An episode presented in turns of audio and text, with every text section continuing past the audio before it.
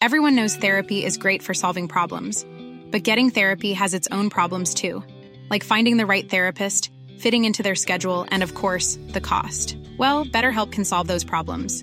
It's totally online and built around your schedule. It's surprisingly affordable too. Connect with a credentialed therapist by phone, video, or online chat, all from the comfort of your home. Visit betterhelp.com to learn more and save 10% on your first month. That's BetterHelp H E L P.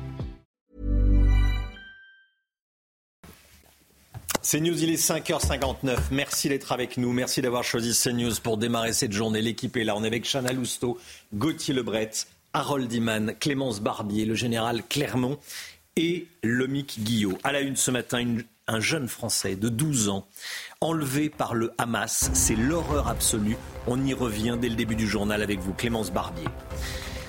Le Hamas qui menace d'utiliser les mêmes méthodes que l'État islamique, à savoir l'exécution filmée d'otages. On va y revenir avec Harold Iman et avec Nathalie Sosnaofir, notre correspondante sur place.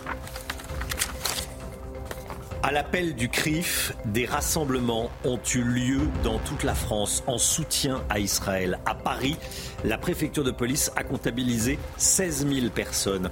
De nombreuses personnalités politiques étaient présentes, notamment Nicolas Sarkozy ou encore euh, Ségolène Royal que vous avez pu voir. Les États-Unis annoncent qu'ils n'enverront pas de troupes. Elisabeth Guedel sera en direct avec nous depuis New York. A tout de suite, Elisabeth. Deux Français ont été tués pendant l'attaque du Hamas en Israël. Selon le ministère des Affaires étrangères, 14 ressortissants sont euh, également euh, portés disparus, dont euh, la situation est considérée comme très inquiétante. Clémence Barbier, parmi eux, il y a Ethan, un enfant de 12 ans qui se trouvait en Israël. Absolument. Et selon ses proches, euh, les hommes du Hamas sont parvenus à se rendre au domicile familial d'Ethan, situé dans le kibbutz de euh, Nir Oz, dans le sud d'Israël, à seulement quelques kilomètres de la bande de Gaza. Et la tante du petit garçon s'est confiée à nos confrères de I24 News. Elle raconte euh, l'attaque. Mon frère défendait son foyer à l'extérieur de l'abri car il y avait un problème avec la porte. Il y a eu des tirs à l'extérieur. Il a probablement été blessé. Après, les terroristes ont réussi à entrer dans l'abri et ont emmené ma belle-sœur et les trois enfants. Euh, selon elle, la famille d'Ethan est emmenée sur deux euh, motos. Sur l'une d'elles, la mère d'Ethan et ses sœurs âgées de 10 ans et 1 an et demi. Et sur l'autre, Ethan. La tante nous raconte ensuite l'enlèvement. Ils ont roulé jusqu'à 2 ou 300 euh, mètres de la barrière et les chars sont arrivés. La première moto s'est arrêtée, mais pas celle d'Ethan qui a franchi euh, la barrière. Euh, Betchava, la maman, a réussi à s'échapper avec ses deux filles. Et sur les réseaux sociaux, un appel à témoins a été lancé pour tenter de retrouver Ethan ainsi que son père qui est lui aussi porté disparu. Merci beaucoup. Clémence Barbier, le bilan qui continue de s'alourdir ce matin, hein, Chana. Au moins 900 personnes sont mortes côté euh, israélien et 2700 ont été euh, blessées. Ce sont les chiffres communiqués par euh, l'armée israélienne. On rejoint tout de suite notre correspondante sur place, Nathalie Sosna Ophir. Nathalie, bonjour. Vous êtes à Tel Aviv. Est-ce qu'on en sait plus en ce qui concerne les otages? Quelles sont vos toutes dernières informations? Eh bien, pour l'heure, le nombre exact d'otages reste flou.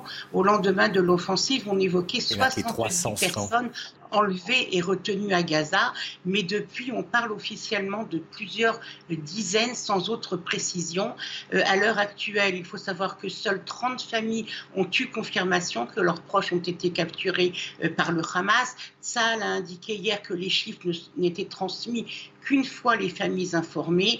Une équipe spéciale a été mise en place au sein euh, de la branche du renseignement pour tenter de recueillir des indices et savoir où les otages pourraient se trouver, euh, notamment grâce aux terroristes qui ont été arrêtés en Israël et qui pourraient fournir euh, des informations. Il faut savoir qu'au quatrième jour de l'offensive, les familles signalent encore plus de 300 disparus, la plupart euh, des jeunes hein, qui participaient à cette rêve partie, non loin de la clôture de sécurité. Les familles ont mis en place une ligne d'urgence.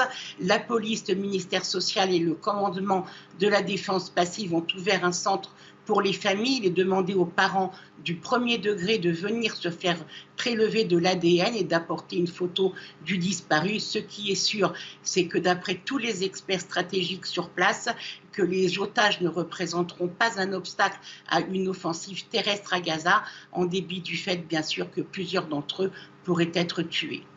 Merci Nathalie. Euh, restez bien avec nous, euh, évidemment. Face aux frappes israéliennes, le Hamas menace d'exécuter des otages. L'organisation terroriste dit en retenir une centaine. Écoutez le porte-parole des brigades Al-Qassam, euh, Al-Qassam, pardon, le, la branche militaire du Hamas.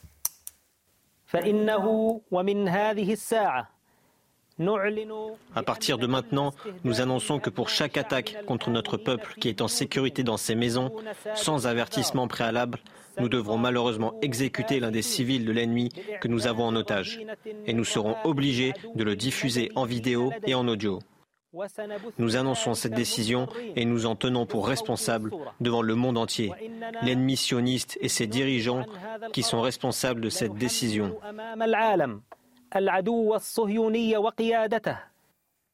Harold Iman, le Hamas fait un pas de plus dans l'horreur. Tout à fait. Là, nous avons entendu Abu Obeida, qui n'est pas la personne que nous voyons. Il est une personne assez âgée euh, et euh, vit à l'étranger, à l'extérieur de Gaza. Mais euh, cette menace choque et surprend car normalement le Hamas n'exécute pas les otages. C'est une question d'intelligence politique. Il ne faut pas mettre ses alliés en difficulté ou ses alliés officieux, des pays qui pourraient le financer, comme euh, le Qatar ou la Turquie. Euh, peut-être pas directement et peut-être certainement pas pour des opérations terroristes, mais il faut bien que le Hamas se finance. Donc voilà, par intelligence politique, on ne le fait pas. De quoi parle-t-il, Obaïda? C'est euh, le fait qu'on n'avertisse pas, que l'aviation israélienne n'avertisse pas les habitants qu'ils vont bombarder. Et par le passé, on les avait vus envoyer des SMS à chaque personne qui connaissait dans l'immeuble et envoyer passer avec des haut-parleurs et envoyer des tracts. Partez, partez, nous allons bombarder dans 20 minutes. 18 euh, minutes, etc., etc. Maintenant, il semblerait qu'ils ne le font pas. Et voilà la réponse du Hamas qui, en l'occurrence, commence à ressembler à Daesh dans son approche.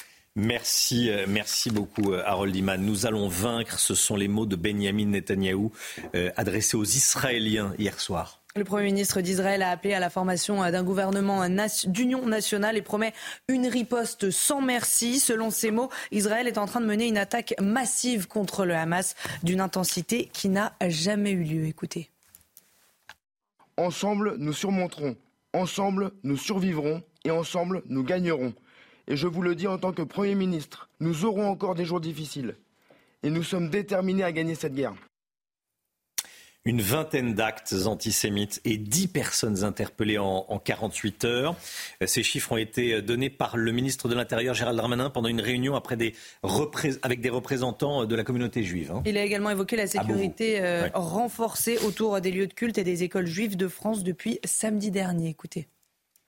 J'ai reçu les trois présidents des institutions euh, juives de notre pays et Monsieur le Grand Rabbin de France, avec lequel nous avons fait un, point, un point de, sécurité, de situation, pour leur redire qu'aucune menace euh, caractérisée n'était connue sur le sol national qui touchait nos, compatriotes euh, juifs, mais évidemment qu'il y avait énormément et c'est normal d'appréhension. Et même nous l'avons constaté depuis samedi depuis les événements absolument ignobles et dramatiques qui se sont déroulés euh, en Israël, euh, des faits antisémites, euh, une vingtaine de faits recensés sur le territoire national, un peu partout sur le territoire national.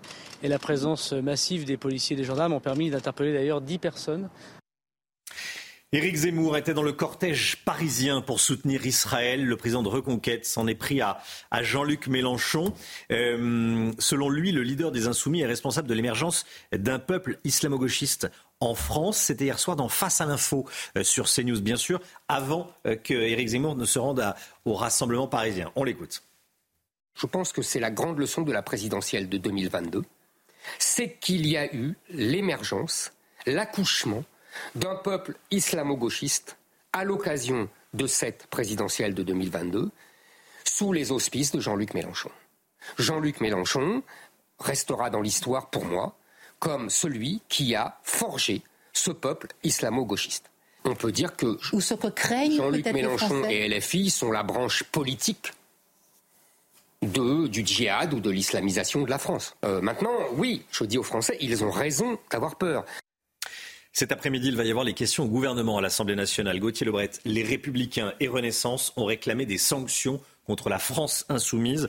Des insoumis peuvent-ils être exclus aujourd'hui du Palais Bourbon, de l'hémicycle? C'est la grande question, euh, Romain. Ça va être difficile parce qu'effectivement, chez Renaissance, euh, certains demandent des sanctions. Mathieu Lefebvre, par exemple, euh, député Renaissance, membre de l'association L'Amitié France-Israël, demande des sanctions. Pareil, effectivement, chez les Républicains avec Meir Habib, sauf que les propos tenus par LFI l'ont été en dehors de l'hémicycle. Donc, pour qu'il y ait des sanctions envers des députés LFI, faut créer ce qu'on appelle un tumulte, une scène de tumulte. C'est pour cette raison-là qu'avant, eh bien, Thomas Porte a été exclu. C'est pas pour la photo où il met son pied sur un ballon à l'effigie d'Olivier Dussopt. Non, c'est pour la scène de tumulte que ça crée au sein de l'hémicycle quand il refuse euh, de euh, s'excuser. Donc, euh, les députés Renaissance vont peut-être, et les LR feront sans doute pareil, empêcher les députés LFI de prendre la parole dans l'hémicycle tout à l'heure pour poser une question au gouvernement. Et c'est à ce moment-là que Yael Braun-Pivet, présidente de l'Assemblée nationale, peut décider ou non que ça déclenche une scène de tumulte et prendre des sanctions qui, qui peuvent aller jusqu'à l'exclusion pour deux semaines et eh bien, soustraire de moitié l'indemnité des parlementaires. Oui, c'est ça. C'est pas pour ce qu'ils ont dit. Mais c'est pour la scène de tumulte, euh, voilà, que ça créerait au sein de l'hémicycle. L'ordre public, entre guillemets, dans l'hémicycle. Voilà. Merci Gauthier, restez bien avec nous bien sûr. Le sport tout de suite, Guillaume Filleul, bonne nouvelle pour le 15 de France. Retrouvez votre programme de choix avec Autosphère, premier distributeur automobile en France. Guillaume Filleul avec nous, ça va Guillaume? Ça va très bien. Donc bonne nouvelle pour le 15 de France, Antoine Dupont euh, qui a reçu hier l'autorisation pour reprendre l'entraînement en vue du quart de finale contre l'Afrique du Sud, c'est la une. Oui tout à fait Romain, Antoine Dupont qui a reçu le feu vert tant attendu hein, du chirurgien qui l'a opéré il y a un petit peu plus de deux semaines de sa fracture maxillo-zygomatique. Il a ainsi pu reprendre l'entraînement hier avec le reste de ses coéquipiers à euh, Areuil-Malmaison. La question est maintenant de savoir comment il va encaisser cette reprise et s'il sera en mesure de tenir sa place dimanche pour le quart de finale face aux champions du monde sud-africains. Oui, puisque pour le moment, rien n'assure que le capitaine des Bleus sera présent pendant ce match. Oui, ça fait, Chana, il est encore un peu trop tôt hein, pour se prononcer, même si, a priori, Antoine Dupont se sent plutôt bien et n'a plus euh, de douleur après euh, cette fracture. Fabien Galtier et son staff vont encore le tester hein, aujourd'hui et demain avec des séances beaucoup plus intenses pour voir comment il va réagir. En tout cas, tout sera mis en œuvre pour qu'il soit présent, comme l'a indiqué le manager santé du 15 de France, Bruno Boussagol. On l'écoute. Il n'y a pas de questions à se poser. Euh, justement, son retour avec nous euh, la semaine dernière nous a permis de, travailler. Euh, tout est allé très vite puisqu'il était dans de bonnes dispositions et il a pu monter en puissance avec les préparateurs physiques. Donc c'était une bonne semaine de travail. Il y a un paramètre qui est essentiel, c'est l'appréhension. Donc on doit être aujourd'hui aux côtés d'Antoine pour qu'il puisse postuler dans les meilleures conditions. Et pour rappel, hein, Fabien Galtier annoncera vendredi la composition du 15 de France pour ce match face à l'Afrique du Sud et on espère qu'Antoine Dupont sera de la partie. Vous avez profité de votre programme de choix avec Autosphère, premier distributeur automobile en France. C'est News, il est 6h12. Restez bien avec nous. Les États-Unis n'enverront pas de troupes. C'est ce qu'a dit la, Maison-Blanche ces dernières heures. On va retrouver Elisabeth Guedel dans un instant, euh, en direct de New York. Et euh, cette question qui se pose le siège de Gaza a commencé. À quoi pourrait ressembler l'offensive terrestre sur euh, Gaza? Je poserai la question au général Clermont qui est avec nous ce matin. A tout de suite. Restez bien sur CNews. A tout de suite. C'est News, il est 6h15. On va aller euh, dans un instant aux États-Unis retrouver Elisabeth Guedel. On est également avec le général Bruno Clermont. On va parler de l'offensive terrestre qui se prépare sur, euh, sur Gaza. Tout d'abord, le point info, Chana Lousteau. Emmanuel Macron a exprimé la solidarité pleine et entière de la France avec Israël. Le président de la République était hier aux côtés de son homologue allemand Olaf Scholz. Les deux chefs d'État se sont entretenus au téléphone avec le président américain Joe Biden, la première ministre italienne Giorgia Meloni et le premier ministre britannique Rishi Sunak. Objectif de cet appel, coordonner leur action et leur communication pour éviter que le conflit ne s'étende. Et puis le bilan continue de s'alourdir. Au moins 900 personnes sont mortes côté israélien et 2700 ont été blessées. Sont les chiffres communiqués par l'armée israélienne. Côté palestinien, 687 personnes ont été tuées et plus de 3700 ont été blessées selon les autorités locales.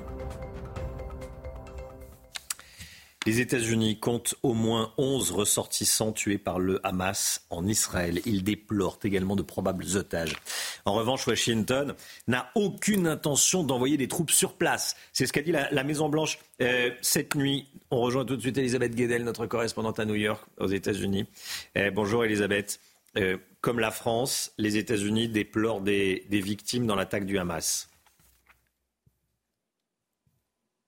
Oui, Joe Biden l'a confirmé. 11 morts, vous l'avez dit, 11 Américains ressortissants ayant la double nationalité dans l'attaque du Hamas. Et il juge probable donc que certains Américains, euh, dont on n'a pas de nouvelles, soient retenus comme des otages. Alors les États-Unis ont commencé à livrer, on en a parlé hier, des munitions, des équipements militaires, tout ce qui était facile à envoyer rapidement.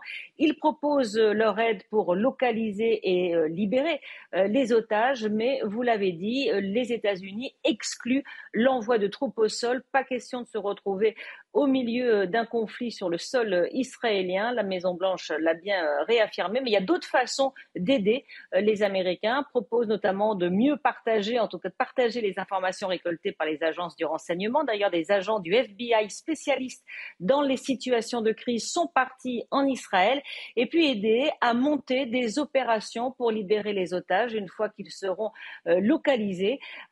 évidemment, on n'a pas de détails hein, sur ces opérations, mais Joe Biden devrait évoquer en tout cas cette forte collaboration avec euh, Israël lorsqu'il s'adressera aux Américains euh, tout à l'heure. Ce sera dans l'après-midi à Washington depuis la Maison Blanche, la Maison Blanche qui était d'ailleurs euh, aux couleurs de l'État hébreu ce lundi soir.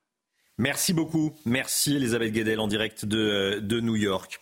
On va parler à présent du, siège de Gaza qui a, commencé. L'armée euh, israélienne qui fait le siège de, Gaza, général Bruno Clermont avec nous, mon général, euh, se prépare l'offensive terrestre. À quoi pourrait-elle ressembler cette offensive terrestre? Euh, D'abord, il faut rappeler que ce siège, il est extrêmement violent. Hein. Il a été annoncé par le ministre de la Défense hier. Pas d'eau, pas d'électricité, pas de gaz, pas de nourriture. Et je rappelle aussi, et ce n'est pas un jugement moral, c'est le, droit international, on n'a pas le droit d'assiéger les populations civiles.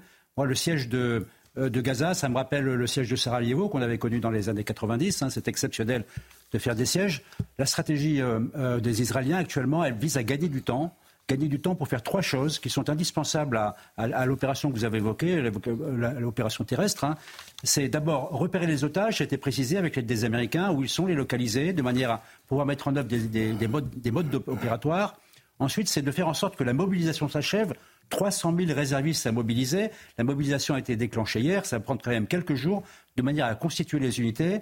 et tout cela permettra, les otages, les unités, de faire un plan, de choisir une stratégie sur la façon dont ces troupes vont pénétrer à l'intérieur de Gaza, par quel endroit, pour quelle durée, avec quelle mission. Donc c'est tout ça qui est en train de se préparer, plus tout le reste. Et dans le reste, il y a les bombardements intensifs au-dessus de Gaza. Il y a eu hier une série de bombardements, euh, à peu près un millier de bombardements. Euh, c'est un, un, rythme et une quantité aussi élevée que les premiers jours de la guerre du Golfe de 1991. Comment l'armée israélienne va-t-elle prendre en compte la menace émise par le Hamas d'exécuter des otages? Ah, je crois que c'est vraiment euh, une question extrêmement compliquée. Personne n'est capable de répondre à cette question aujourd'hui. Euh, on a vu euh, le fait que déjà le Hamas se brandit la possibilité d'utiliser des, otages comme bouclier humain. La difficulté, c'est qu'ils en ont 150. Donc 150 otages, c'est pas comme d'avoir un ou deux qui sont des monnaies d'échange extrêmement importantes. Donc ça complique terriblement la, la situation des Israéliens. C'est un choix épouvantable. Et on peut dire de ce point de vue-là, c'est vraiment Israël qui est otage du Hamas avec cette affaire d'otages, qui était une priorité dans l'offensive terrestre du Hamas du 7 octobre. Merci beaucoup. Merci, mon général. Vous restez bien sûr euh, avec nous. 6h21. Restez sur CNews. Matinale entièrement consacrée évidemment à la situation en, Israël. Dans un instant, les conséquences économiques, notamment sur le prix du carburant. À tout de suite.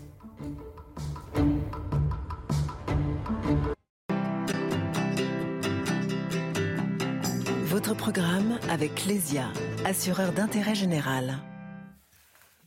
On parle des prix du pétrole. C'est un soulagement pour les automobilistes. Les prix des carburants sont encore en légère baisse. Mais vous nous dites ce matin, le Guillot, que c'est un répit qui pourrait bien être de courte durée Oui, en effet, Romain, si vous avez fait votre plein hein, ce week-end, vous avez peut-être pu bénéficier d'une part d'une opération à prix coûtant et puis euh, d'autre part constater que les prix étaient bien à la baisse sur tous les types de, de carburant.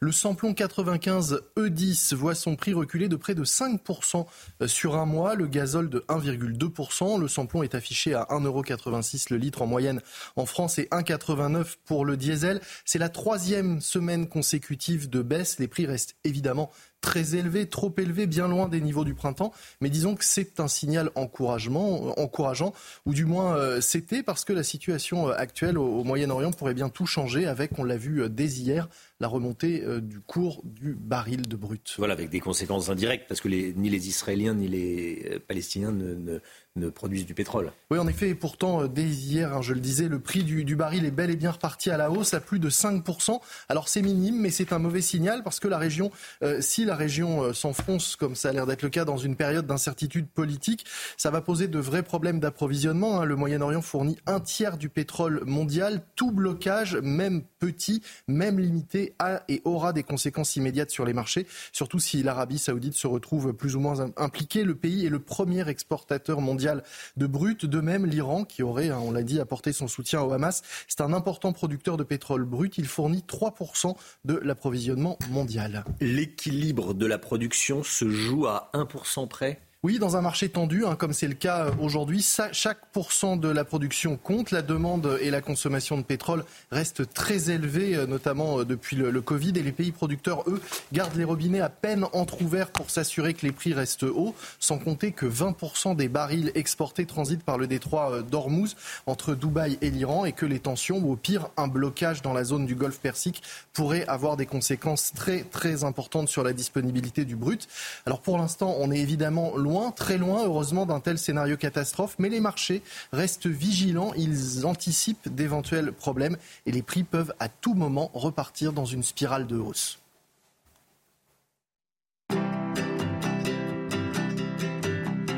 C'était votre programme avec Lesia, assureur d'intérêt général. Le temps, tout de suite, le temps avec Alexandra Blanc. Problème de pare-brise Pas de stress. Partez tranquille avec la météo et Point S-Glace. Réparation et remplacement de pare-brise. La météo avec vous, Alexandra, avec de nouveaux records de chaleur qui sont tombés hier. Hein. Oh oui, ça dure déjà depuis quelques jours, des températures particulièrement élevées une nouvelle fois aujourd'hui, avec ces températures dignes d'un mois de juillet, voire même d'un mois d'août, avec localement près de 34 degrés hier du côté de la Haute-Loire, 33 degrés 7 à Draguignan euh, dans le Var, ou encore localement plus de 30 degrés à Lyon. Nous sommes le 10 octobre et pourtant les températures ressemblent à des températures estivales et ça va durer au moins jusqu'à vendredi côté ciel. Et eh bien toujours du grand beau temps. On a un petit peu de brouillard ce matin. Euh, soyez prudents avec une visibilité euh, réduite, notamment sur la façade ouest. Et puis dans l'après-midi, vous le voyez, du grand beau temps, un ciel légèrement laiteux, légèrement voilé sur les régions de l'Est ou encore en allant vers la pointe bretonne. Partout ailleurs, du grand beau temps avec des températures qui vont rester estivales cet après-midi. Regardez ce qui vous attend. 27 degrés à Paris ou encore du côté de Bordeaux. Vous aurez 26 degrés à Dijon et localement jusqu'à 29, 30 degrés le long de la Garonne. Température qui reste largement au-dessus du normal de saison et cette chaleur qui va durer au moins jusqu'à vendredi. Ce week-end, changement de décor. Et la semaine prochaine s'annonce beaucoup plus fraîche avec des températures qui vont parfois repasser en dessous des normales de saison. Problème de pare-brise Pas de stress. Repartez tranquille après la météo avec Point Glace. Réparation et remplacement de pare-brise. C'est News, il est bientôt 6h30. Merci d'être avec nous. Toute l'équipe est là, bien sûr. On est avec Chana Lousteau, Gauthier Lebret, Harold Iman, Clémence Barbier, le général Bruno Clermont et Lomic Guillot. À la une, l'angoisse des familles d'otages en Israël. Elles n'ont aucune nouvelle de leurs proches disparus ou retenus par le Hamas. Une attente véritablement insoutenable. Le bilan de l'attaque du Hamas est d'au moins 900 morts et de 2700 blessés en Israël. Il y a plus de 100 otages retenus à Gaza. Comment les Israéliens vivent-ils ce cauchemar depuis samedi? On sera en direct avec une journaliste habitante de Netanya. Elle va témoigner dans un quart d'heure. Elle sera en direct avec nous. Et puis l'Union européenne annonce suspendre l'aide financière qu'elle verse aux Palestiniens. Cela représente des sommes importantes, notamment en ce qui concerne la France. De combien parle-t-on exactement? C'est ce que vous nous direz, le Guillaume. L'attente pour les proches des disparus en Israël est insupportable. Annie n'a pas de nouvelles de sa fille Sigal depuis samedi matin. La jeune femme franco-israélienne était à la rêve partie au moment de l'attaque du Hamas. Elle était en contact avec son fiancé quand les terroristes ont ouvert le feu. Écoutez le témoignage de sa mère, donc recueilli par Louis Lallemand. Elle va avoir 32 euh, ans en février. Euh, depuis samedi, elle est partie à la fête qu'il y avait dans le sud d'Israël. Elle est assistante sociale dans un, dans un, par une association qui s'occupe euh, des enfants en fait délinquants ou des enfants à problème.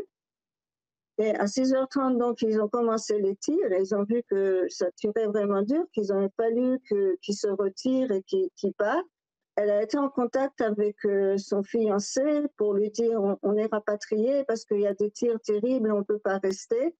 Et à chaque fois, ils discutaient par WhatsApp, par téléphone. Et à partir de, à peu près vers 8h20, elle lui a téléphoné pour lui dire Caillé, il monte dans, dans la camionnette. Et tout d'un coup, il s'est mis à crier il y a tous les terroristes qui arrivent sur nous, et je peux pas te téléphoner, je te rappelle après. Et c'était la dernière fois, en fait, qu'on l'a entendu, qu'il a eu contact avec lui, qu'elle a eu contact avec lui et que lui a eu contact avec elle. Et depuis, on n'a aucune nouvelle de, notre fille. Témoignage poignant. Euh, comment ça pourrait être autrement. Euh, Dany, voilà, sans nouvelles de, sa fille depuis, euh, depuis samedi. Le bilan continue de s'alourdir. Au moins 900 personnes sont mortes côté israélien, 2700 blessés. Ce sont des euh, chiffres communiqués par l'armée israélienne, Chana.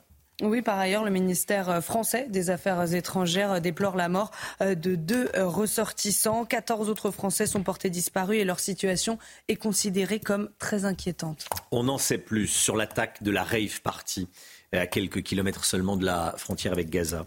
Au total, plus de 250 corps ont été retrouvés et plusieurs personnes ont été capturées. Alors comment les terroristes ont-ils perpétré ce massacre? Que s'est-il passé? On voit ça avec Mathilde Couvillère-Flornois. Il est environ 6h30 du matin lorsque l'attaque a débuté. Sur ces images, des centaines de festivaliers dansent au rythme de la musique électronique, sans voir que derrière eux dans le ciel, des combattants du Hamas arrivent en paramoteur. La rave party a soudain pris fin sous les sirènes qui ont retenti. L'alerte code rouge a été donnée. Des roquettes sont tombées sur le site. Les premiers tirs se font entendre.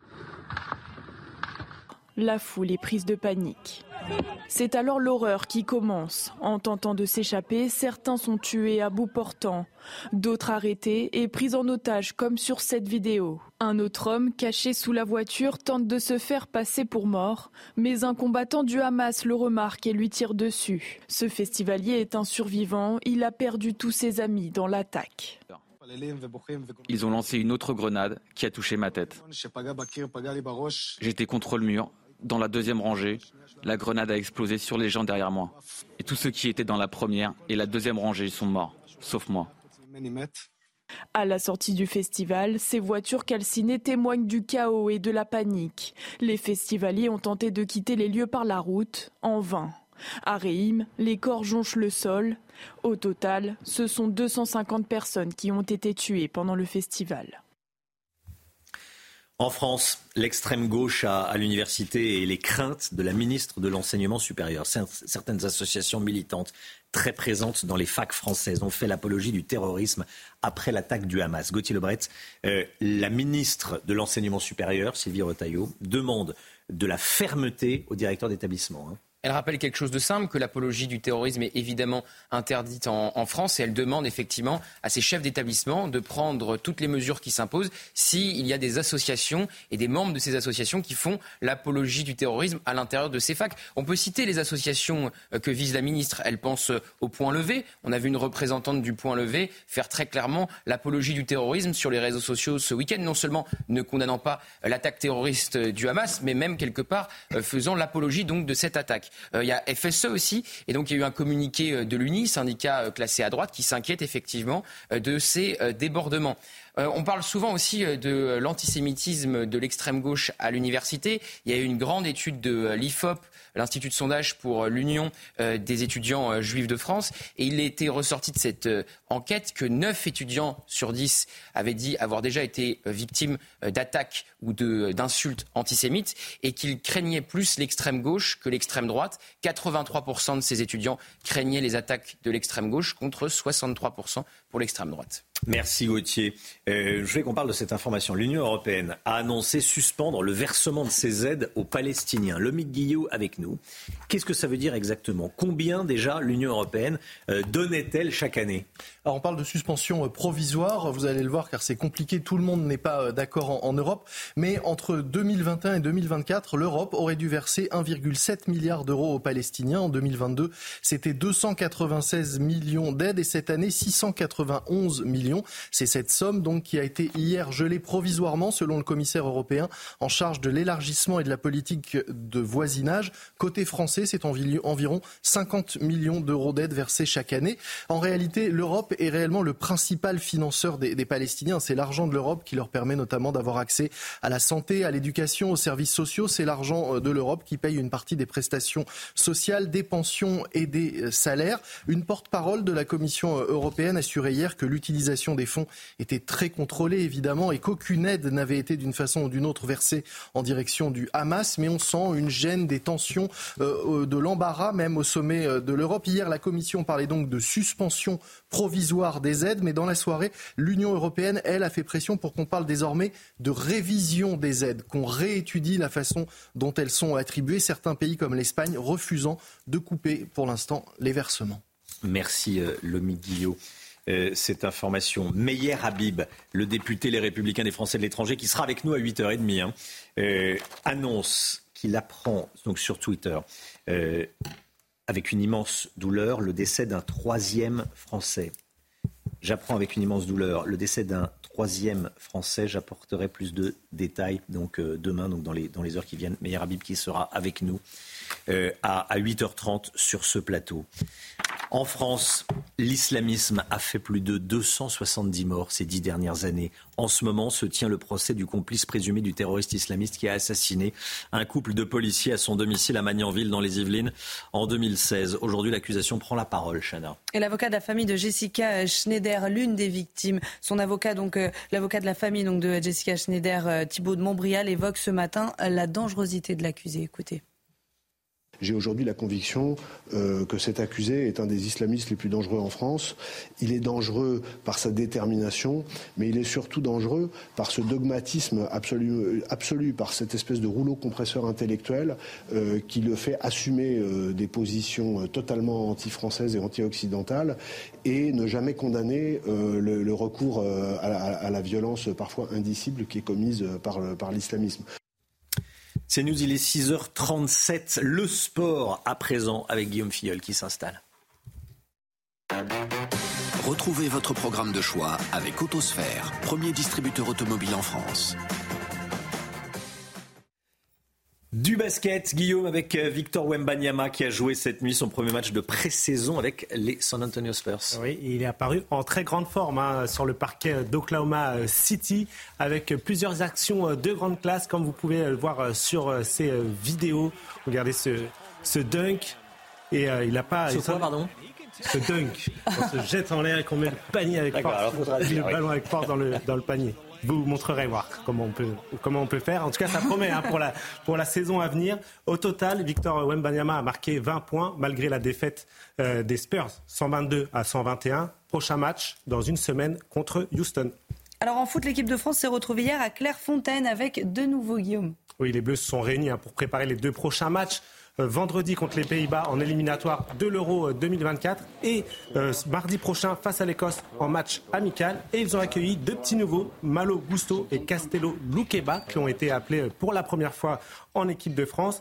Les deux défenseurs ont été appelés pour pallier les forfaits de Jules Koundé et Axel Disasi. En tout cas, la bonne ambiance promet d'être au rendez-vous lors de ce stage, comme l'a confié Kylian Mbappé à son arrivée. pas, on n'est pas l'équipe de France si on ne chambre pas. Hein. Non, ça va bien se passer. On va passer 10 jours ensemble. On a un bon groupe, ça se passe bien. Donc euh, voilà, il fait pas encore très très froid à Clairefontaine, donc il euh, n'y a pas de points négatifs pour l'instant. Au moins, Kylian Mbappé garde le sourire malgré ses quatre matchs sans marquer et on espère qu'il retrouvera son efficacité devant le but avec les Bleus. Vous avez profité de votre programme de choix avec Autosphère, premier distributeur automobile en France.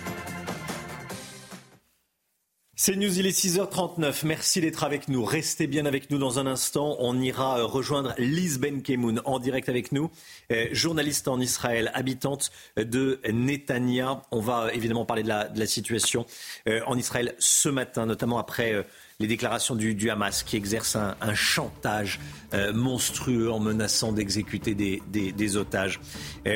On va en, parler avec vous, Liz Benkemoun, dans, dans quelques instants, juste après la petite pause publicitaire. À tout de suite. C'est News, il est bientôt 7h moins le quart. Merci d'être avec nous. Tout d'abord, le point info avant d'aller en Israël retrouver Lisben Kemoun.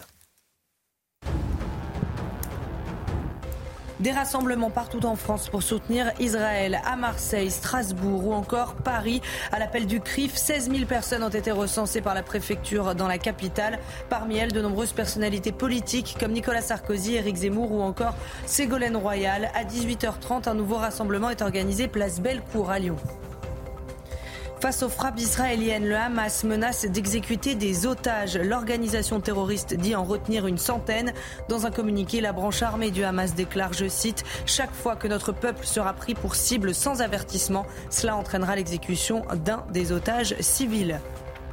Et puis les États-Unis comptent au moins 11 ressortissants tués par le Hamas en Israël. Ils déplorent également de probables otages. En revanche, Washington, qui a déjà commencé à envoyer des munitions à Israël, a affirmé hier soir n'avoir aucune intention d'envoyer des troupes sur place. Lisben Kemoun est en direct avec nous, journaliste en Israël. Euh, vous habitez Netanya. Euh, bonjour Lisben Kemoun, merci d'être à nouveau en direct avec nous ce matin. Euh, Chanel disait à l'instant, le, Hamas, le Hamas exerce un chantage monstrueux en menaçant d'exécuter des otages en cas de tir israélien sur Gaza sans avertissement. Euh, comment est-ce que vous, vos proches, vivez ce véritable cauchemar ce matin? Alors, on le vit, euh, on n'est pas surpris, j'ai envie de vous dire, euh, Romain. C'est, on, savait très bien, on sait que Hamas est une organisation terroriste qui n'est euh, ni mieux ni pire que toutes les organisations terroristes que l'Occident connaît, l'État islamique, etc. Et donc, par définition, on savait très bien qu'ils ont pris des otages exactement pour faire ce chantage qui a lieu aujourd'hui. Malheureusement, on sait aussi que c'est la guerre et qu'on est obligé de continuer.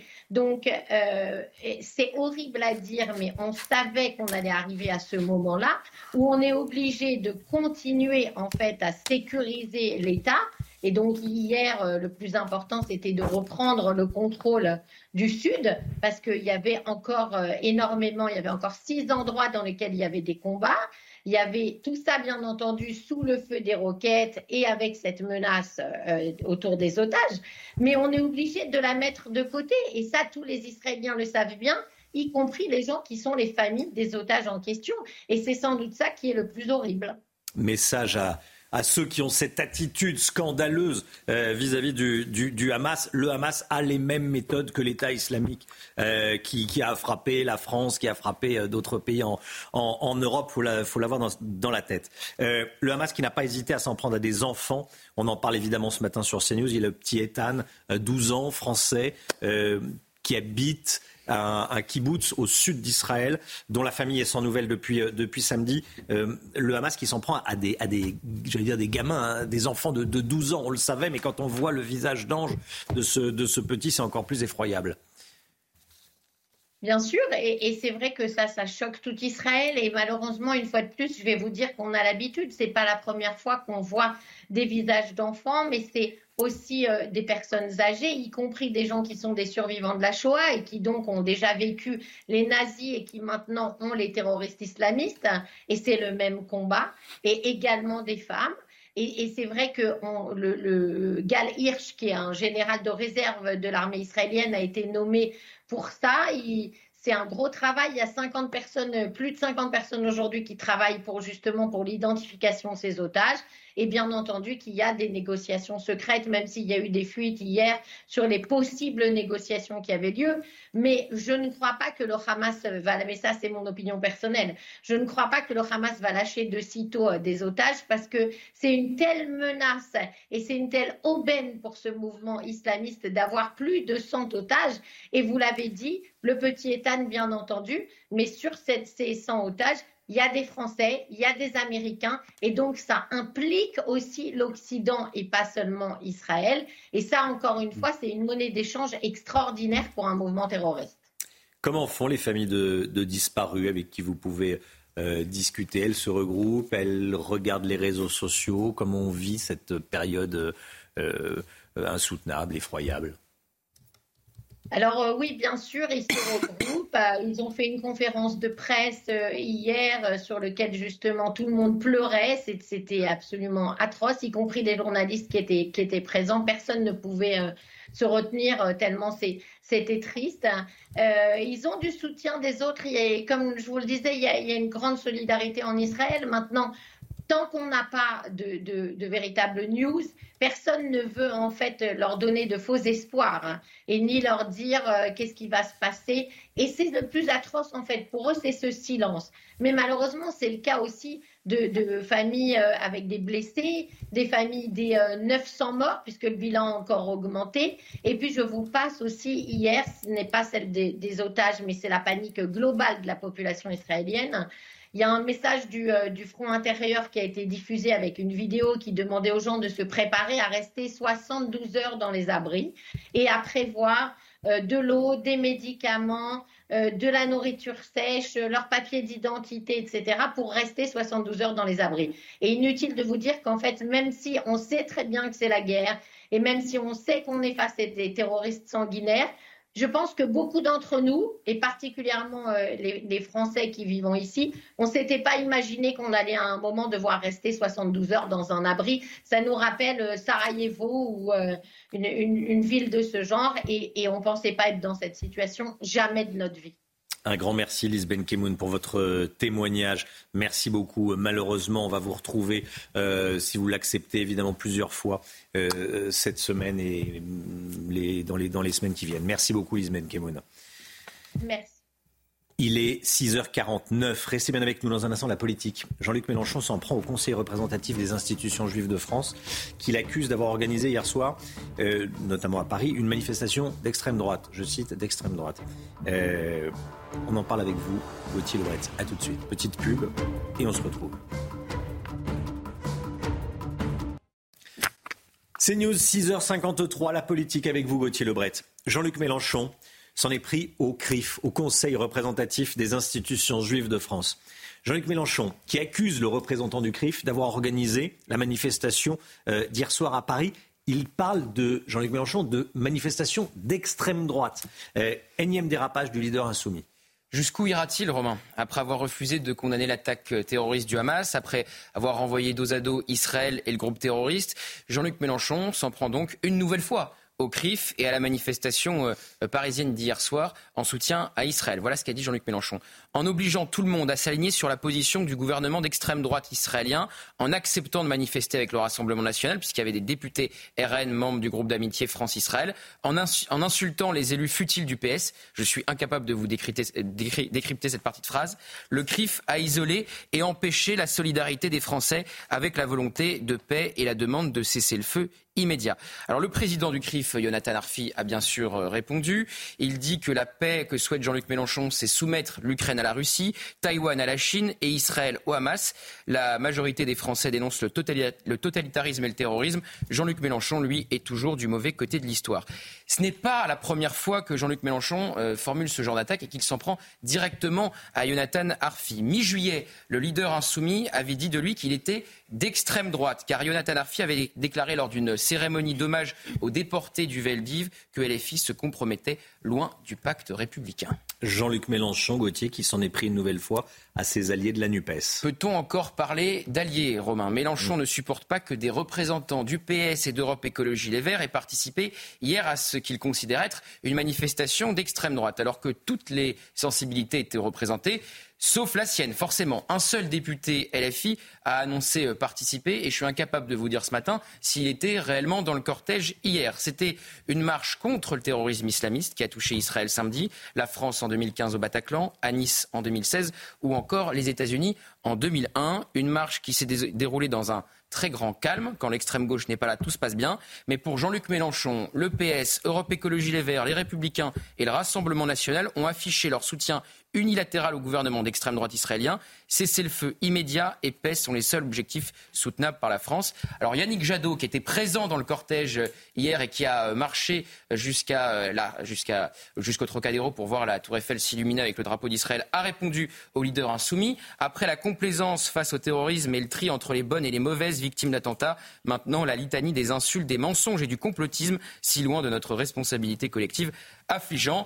Si c'est si affligeant que cela, Yannick Jadot, il faut quitter la NUPES. Et puis, et puis, euh, on en sait plus sur le communiqué de la honte, le communiqué de la honte signé de la France insoumise. Oui, celui où il refuse de condamner l'attaque du Hamas, où il renvoie dos à dos euh, un groupe terroriste et une démocratie qui est, mm. qui est Israël. L'Express a révélé hier que le communiqué de la honte de la France insoumise a été rédigé en 30 minutes. La première version a été signée par la députée Danielle Obono. Les insoumis défavorables au texte ont été écartés parce qu'il y a des dissensions au sein de la NUPES, on vient de le voir avec Yannick Jadot, mais il y en a au sein même de LFI. Ruffin, Corbière, Arenas ne sont pas sur la même ligne de Mélenchon.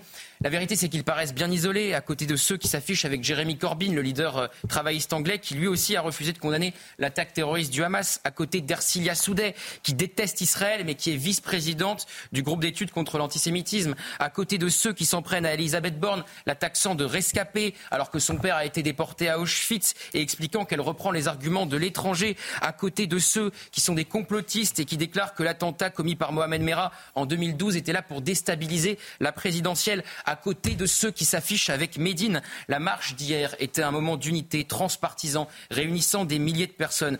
Une chose est sûre, une bonne partie des insoumis n'y avait pas leur place. Ils décident donc de l'attaquer pour cacher leur propre, leur propre compromission. Ça ne marche plus, tout le monde les voit. Gauthier Lebret, merci Gauthier. Euh, édito politique tous les matins avec vous, Gauthier. 8h10. 8h10, soyez là. Grande interview de Sonia Mabrouk qui reçoit ce matin Marine Le Pen. La grande interview de Marine Le Pen avec Sonia Mabrouk sur CNews et sur Europe 1, 8h10. Euh, Meyer Habib sera avec nous euh, en plateau, 8h30, député Les Républicains euh, des Français établis hors de France. il annonce un troisième mort français, Meyer Habib. On en parle dans un instant. La musique tout de suite.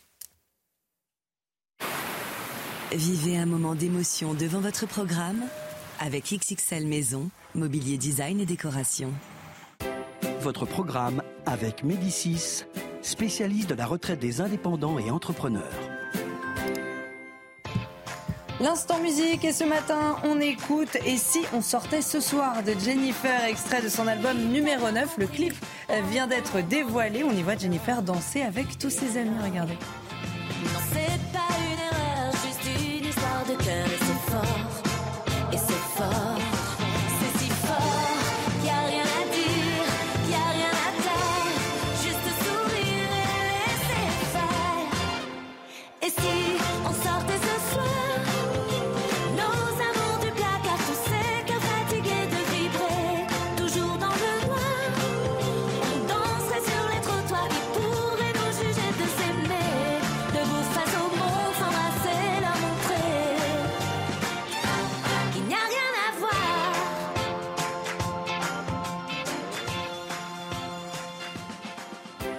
C'était votre programme avec Médicis, spécialiste de la retraite des indépendants et entrepreneurs. C'était votre programme avec XXL Maison, mobilier design et décoration. Le temps, Alexandra Blanc. Problème de pare-brise? Pas de stress. Partez tranquille avec la météo et Point S-Glace. Réparation et remplacement de pare-brise. Quel temps pour aujourd'hui, Alexandra? Eh bien, encore une journée estivale, Romain, avec des conditions météo agréables. Alors, au programme, on a un petit peu de nuages ce matin et des températures déjà très douces, notamment à Alistro ou encore du côté de Saint-Brieuc, avec déjà 20 degrés. puis, regardez le temps avec au programme des conditions météo très calmes, du soleil, quelques bandes brouillard et dans l'après-midi, une après-midi splendide après dissipation, du soleil au nord comme au sud, un temps un petit peu plus nuageux sur la pointe bretonne et des températures qui vont de nouveau s'envoler. C'est encore l'été aujourd'hui avec en moyenne 28 degrés à Paris, 29 29 à Bordeaux et vous aurez localement 30 degrés sous le soleil toulousain. Problème de pare-brise Pas de stress. Repartez tranquille après la météo avec Point S-Glace. Réparation et remplacement de pare-brise. CNews, il est 7h. Merci d'être avec nous. Merci d'avoir choisi CNews pour démarrer cette journée. Vous regardez la matinale. Euh, un jeune Français de 12 ans enlevé par le Hamas. C'est l'horreur absolue. On y revient dès le début du journal avec toutes nos informations avec Clémence Barbier. A tout de suite Clémence. Meyer Habib, député Les Républicains franco-israéliens, euh, député des Français de l'étranger, annonce la mort d'un troisième Français. Il a rappelé que 15 de nos compatriotes avaient disparu. Il sera avec nous sur ce plateau à 8h30. Le Hamas menace d'utiliser les mêmes méthodes que l'État islamique, à savoir l'exécution filmée d'otages. Nos informations dans un instant. Les États-Unis déclarent qu'ils n'enverront pas de troupes Comment décrypter cette annonce On en parle avec le général Clermont. Au moins deux Français ont été tués pendant l'attaque du euh, Hamas en, Israël et Meir Habib euh, annonce donc la mort d'un troisième Français. Selon le ministère des Affaires étrangères, 14 ressortissants français sont également disparus, dont la situation est considérée comme très inquiétante. Clémence Barbier avec nous. Parmi ces disparus dont la disparition est inquiétante, il y a Ethan. Ethan, un enfant de 12 ans qui se trouvait euh, avec son père en Israël, dans un kibbutz au sud d'Israël. Oui, absolument. Et selon ses proches, les hommes du Hamas sont parvenus à se rendre au domicile familial d'Ethan, ce petit Français de 12 ans. Le domicile situé dans le kibbutz de Nir Oz, au sud d'Israël, à seulement quelques kilomètres de la bande de Gaza. Et l'attente du petit garçon s'est confiée à nos confrères de Ivan 4 News. Elle nous raconte euh, l'attaque. Mon frère défendait son foyer à l'extérieur de l'abri car il y avait un problème avec la porte. Il y a eu des tirs à l'extérieur. Il a été probablement blessé et après les terroristes ont réussi à entrer dans l'abri. Ils ont emmené ma belle-sœur et les trois enfants. Euh, selon euh, elle, la famille d'Ethan est emmenée de force sur deux motos. Sur l'une d'elles, la mère d'Ethan et ses sœurs âgées de 10 ans et 1 an et demi. Et sur l'autre, Ethan, 12 ans.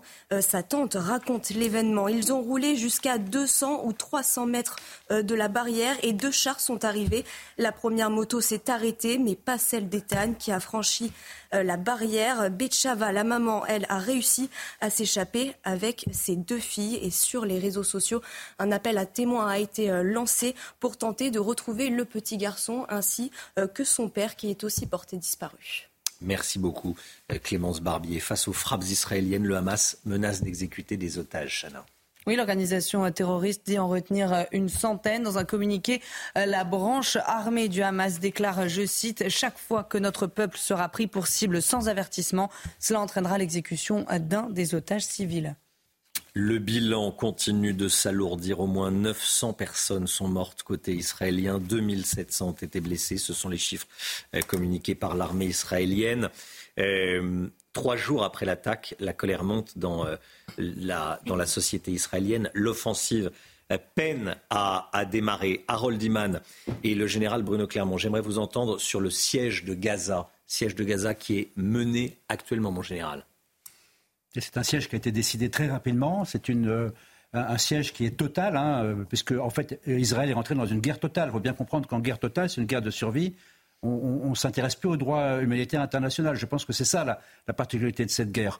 Donc ce siège, c'est pas d'eau, pas d'électricité, euh, pas, de, carburant et pas de nourriture. Euh, il peut durer une certaine, un certain temps, sachant que les 2, les 2 millions, 300 millions d'habitants euh, de Gaza dépendent totalement de ce qui arrive de l'extérieur. Donc ça va être un siège extrêmement violent et c'est une manière, en tout cas pour moi, de, de gagner du temps dans l'attente d'une préparation, mobilisation des réservistes, identification des otages et, et préparation d'une offensive terrestre. Harold Iman. Oui, je suis d'accord avec tout ça. Maintenant, euh, le, le, siège a aussi euh, une utilité euh, pratique. Ça veut dire que ça permet aussi d'éviter que qui que ce soit passe euh, d'Israël à Gaza, de Gaza à Israël, et il n'est pas impossible qu'il y ait eu quelques infiltrations euh, dans la nuit, car euh, les barrières de séparation entre Gaza et Israël proprement dit n'ont pas été réparées. On a juste posté des chars, c'est un peu comme l'image qui est derrière vous, et peut-être que des gens ont pu passer. Nathalie Sosnauf en direct avec nous depuis Tel Aviv. La colère monte hein, dans la société israélienne. Nathalie, euh, l'offensive peine à, démarrer, c'est ce que vous nous dites ce matin? Ben oui, à la stupéfaction, hein, l'effroi, le choc de ces derniers jours s'ajoute à présent la colère, euh, l'incompréhension. Tout d'abord, car comme nous en avons parlé précédemment, euh, les chiffres officiels des morts et des disparus restent encore incertains et colère aussi, car les Israéliens qui ont beaucoup hein, de questions à poser à leurs dirigeants attendent avec impatience l'incursion à Gaza, avec l'espoir, hein, cette fois, je cite de ce que l'on peut entendre, ce que l'on peut lire sur les réseaux sociaux, que Tsahal aille jusqu'au bout, entendre éradiquer euh, le Hamas. Colère aussi, car bien qu'appelé de ses voeux par la grande majorité du peuple. Il n'y a toujours pas, à l'heure où nous parlons, de gouvernement d'union d'urgence évoqué euh, depuis plusieurs jours, en dépit de euh, progrès annoncés dans les pourparlers entre le Premier ministre Benjamin Netanyahou et le leader du parti du camp national, hein, Benny Gantz.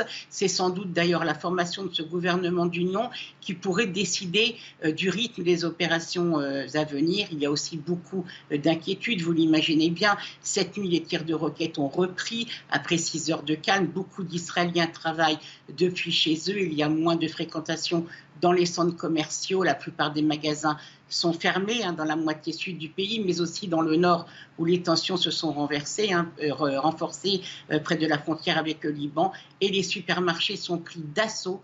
Depuis hier soir, les Israéliens font des stocks d'eau, de nourriture, de piles, en prévision de longues heures, voire jours, où il faudrait rester euh, dans les abris ou les maisons. bref, on peut dire que le cœur n'y est pas.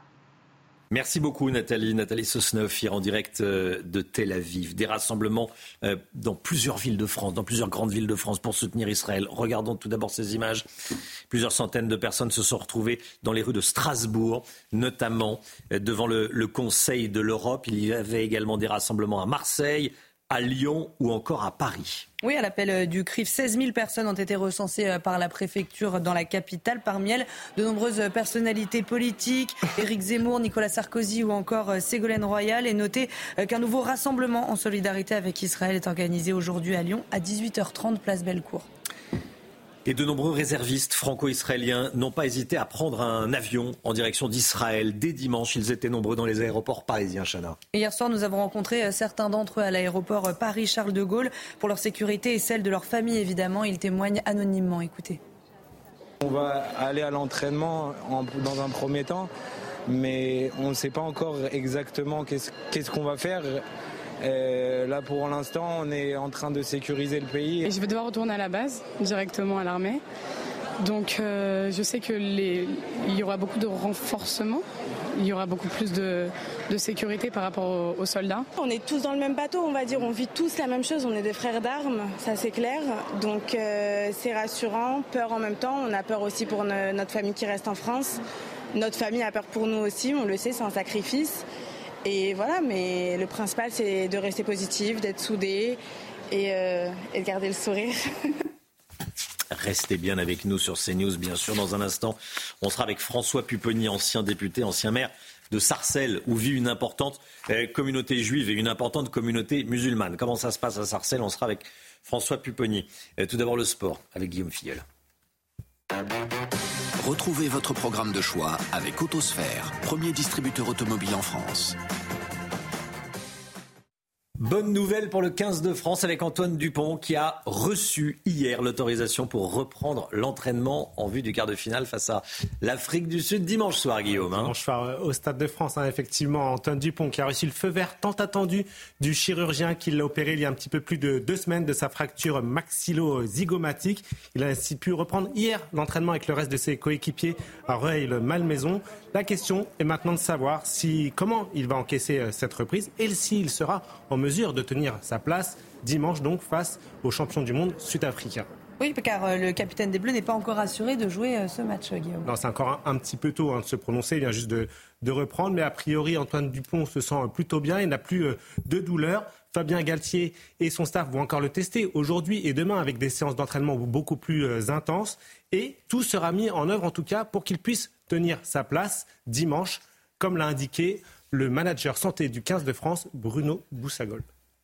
Il n'y a pas de questions à se poser.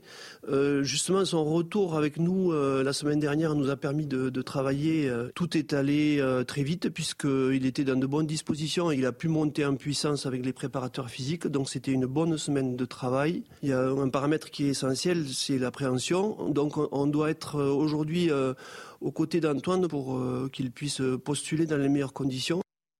Oui, Fabien Galtier hein, qui annoncera vendredi la composition euh, du 15 de France pour ce match contre l'Afrique du Sud. Et on saura à ce moment-là si ce sera avec ou sans Antoine Dupont. Vous avez profité de votre programme de choix avec Autosphère, premier distributeur automobile en France. C'est News, il est 7h10. Restez bien avec nous. Évidemment, l'équipe est là. Tout le monde est là. On est avec Chana Lousteau, Gauthier Lebret, Harold Iman, Guillaume Filleul, le général Clermont, Lomic Guillot. Dans un instant, on sera en direct avec François Pupponi, ancien député, ancien maire de, Sarcelles. Sarcelles où vit une importante communauté juive. On va parler des, tensions. Merci François Pupponi d'être euh, en direct avec nous. Et puis je vous poserai des questions politiques. Évidemment, vous venez du Parti Socialiste. A tout de suite.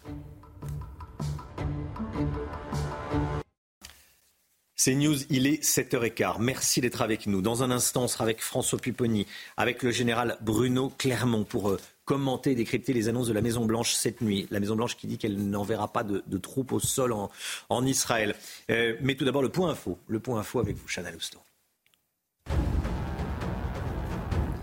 Emmanuel Macron a exprimé la solidarité pleine et entière de la France avec Israël. Le président de la République était hier aux côtés de son homologue allemand, Olaf Scholz. Les deux chefs d'État se sont entretenus au téléphone avec le président américain Joe Biden, la première ministre italienne Giorgia Meloni et le premier ministre britannique Rishi Sunak. Objectif de cet appel, coordonner leur action et leur communication pour éviter que le conflit ne s'étende.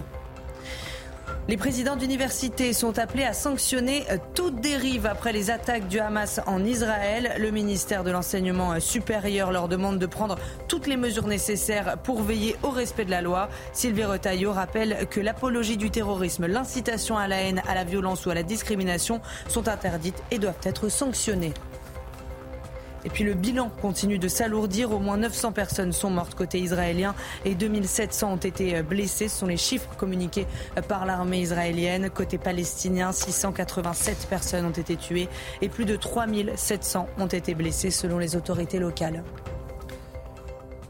François Pupponi avec nous, ancien député, ancien maire de Sarcelles. Merci beaucoup François Pupponi d'être avec nous euh, ce matin. Sarcelles où vit une, vit une importante communauté juive, bonjour, et une importante communauté euh, musulmane. Votre témoignage est, important.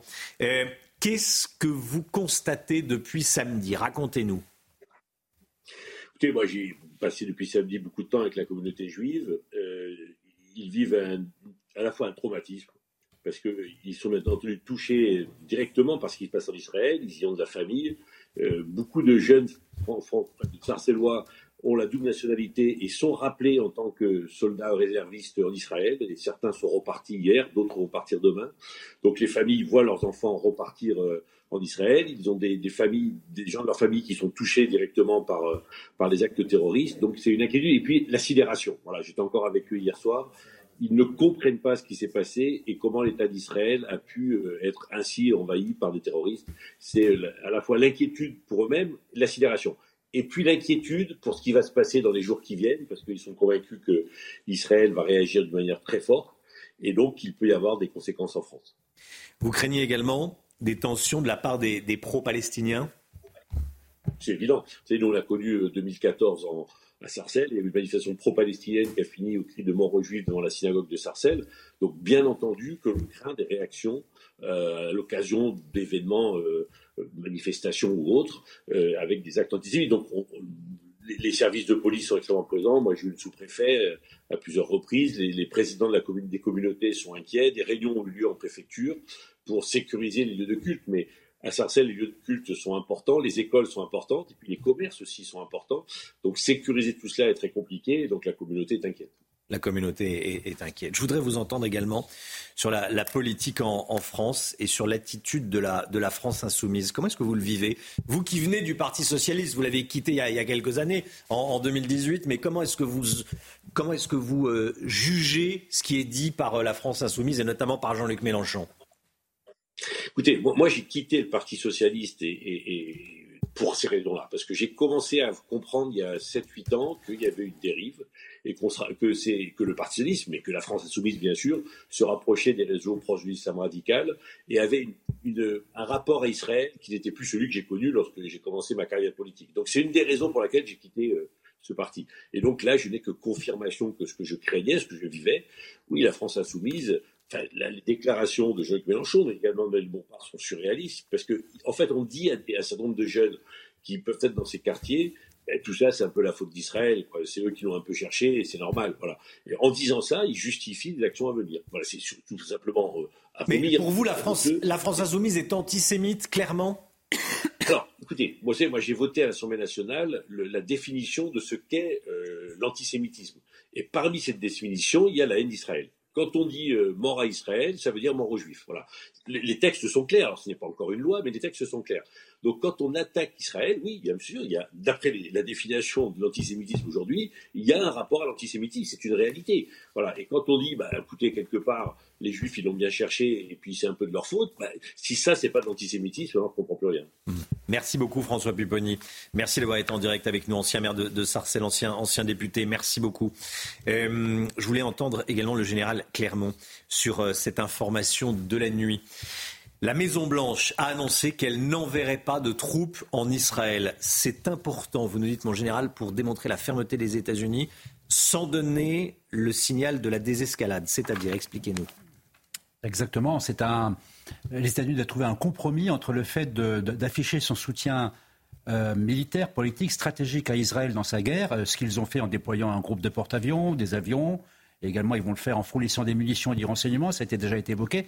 Et puis le fait qu'ils ne veulent pas une, escalade. Et quand ils ne veulent pas d'une escalade, ils désignent qui? Ils désignent l'Iran, ils désignent le Hezbollah, qui est ce, parti politique, groupe terroriste qui est dans le sud du Liban. Donc, euh, ils affichent le fait qu'il ne rentrera pas dans la guerre c'est une manière d'indiquer qu'il ne veut pas l'escalade. Et de toute manière, compte tenu de la guerre qui va se dérouler actuellement, les Israéliens n'ont pas besoin de soldats américains. Euh, ils ont une force extrêmement puissante.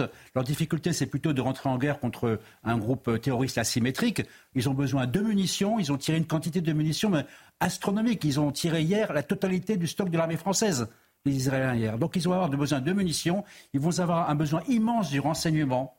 Parce que cette guerre va durer longtemps en particulier concernant les otages, mais pas seulement, concernant ce qui, se passe euh, au nord d'Israël et au sud du Liban. Donc c'est tout ça qui est en train de se jouer un moment. Mais l'objectif numéro un des Américains, c'est pas d'escalade, c'est de tenir l'Iran en dehors de la guerre.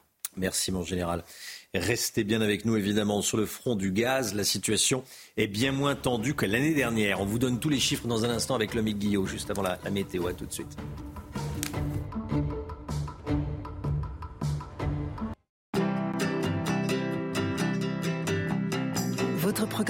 Avec Clésia, assureur d'intérêt général. Une bonne nouvelle et un peu d'optimisme, le Guillaume, ce matin sur le, au sujet du plan énergétique. L'hiver se présente bien mieux que l'année dernière.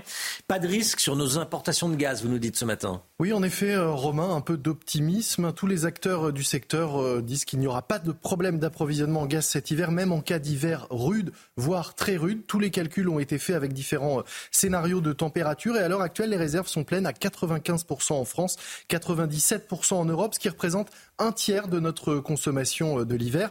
Et plus il fait doux comme en ce moment, mieux c'est. Hein. Idéalement, il faudra arriver au début de l'hiver avec des stocks encore pleins à 91% plus il fait beau et plus on retarde le moment de se chauffer, mieux c'est pour notre consommation et nos stocks. il va falloir continuer à appliquer les bons gestes de sobriété énergétique. Hein. Oui, vous savez le fameux slogan je baisse, j'éteins, je décale, sachant que c'est plus efficace quand on, baisse surtout le chauffage, un degré de moins pour économiser l'énergie. L'année dernière, avec euh, ces gestes, la France a quand même réussi à baisser sa consommation de gaz de 14,3% par rapport à 2018. C'est vrai que c'est surtout dû aux efforts de l'industrie, mais c'est quand même colossal. Qu'est-ce que ça donne du côté des prix Pas de miracle à attendre, les prix vont rester euh, élevés. L'hiver dernier, nous avons dû trouver d'autres sources d'approvisionnement que le gaz russe et nous les avons payés euh, au prix fort. Cette année, nous allons pouvoir faire venir plus facilement du GNL, le gaz euh, liquéfié. En effet, nous avons un nouveau terminal qui ouvre au Havre et puis la consommation de GNL est plutôt en recul en Asie, ce qui fait baisser les prix.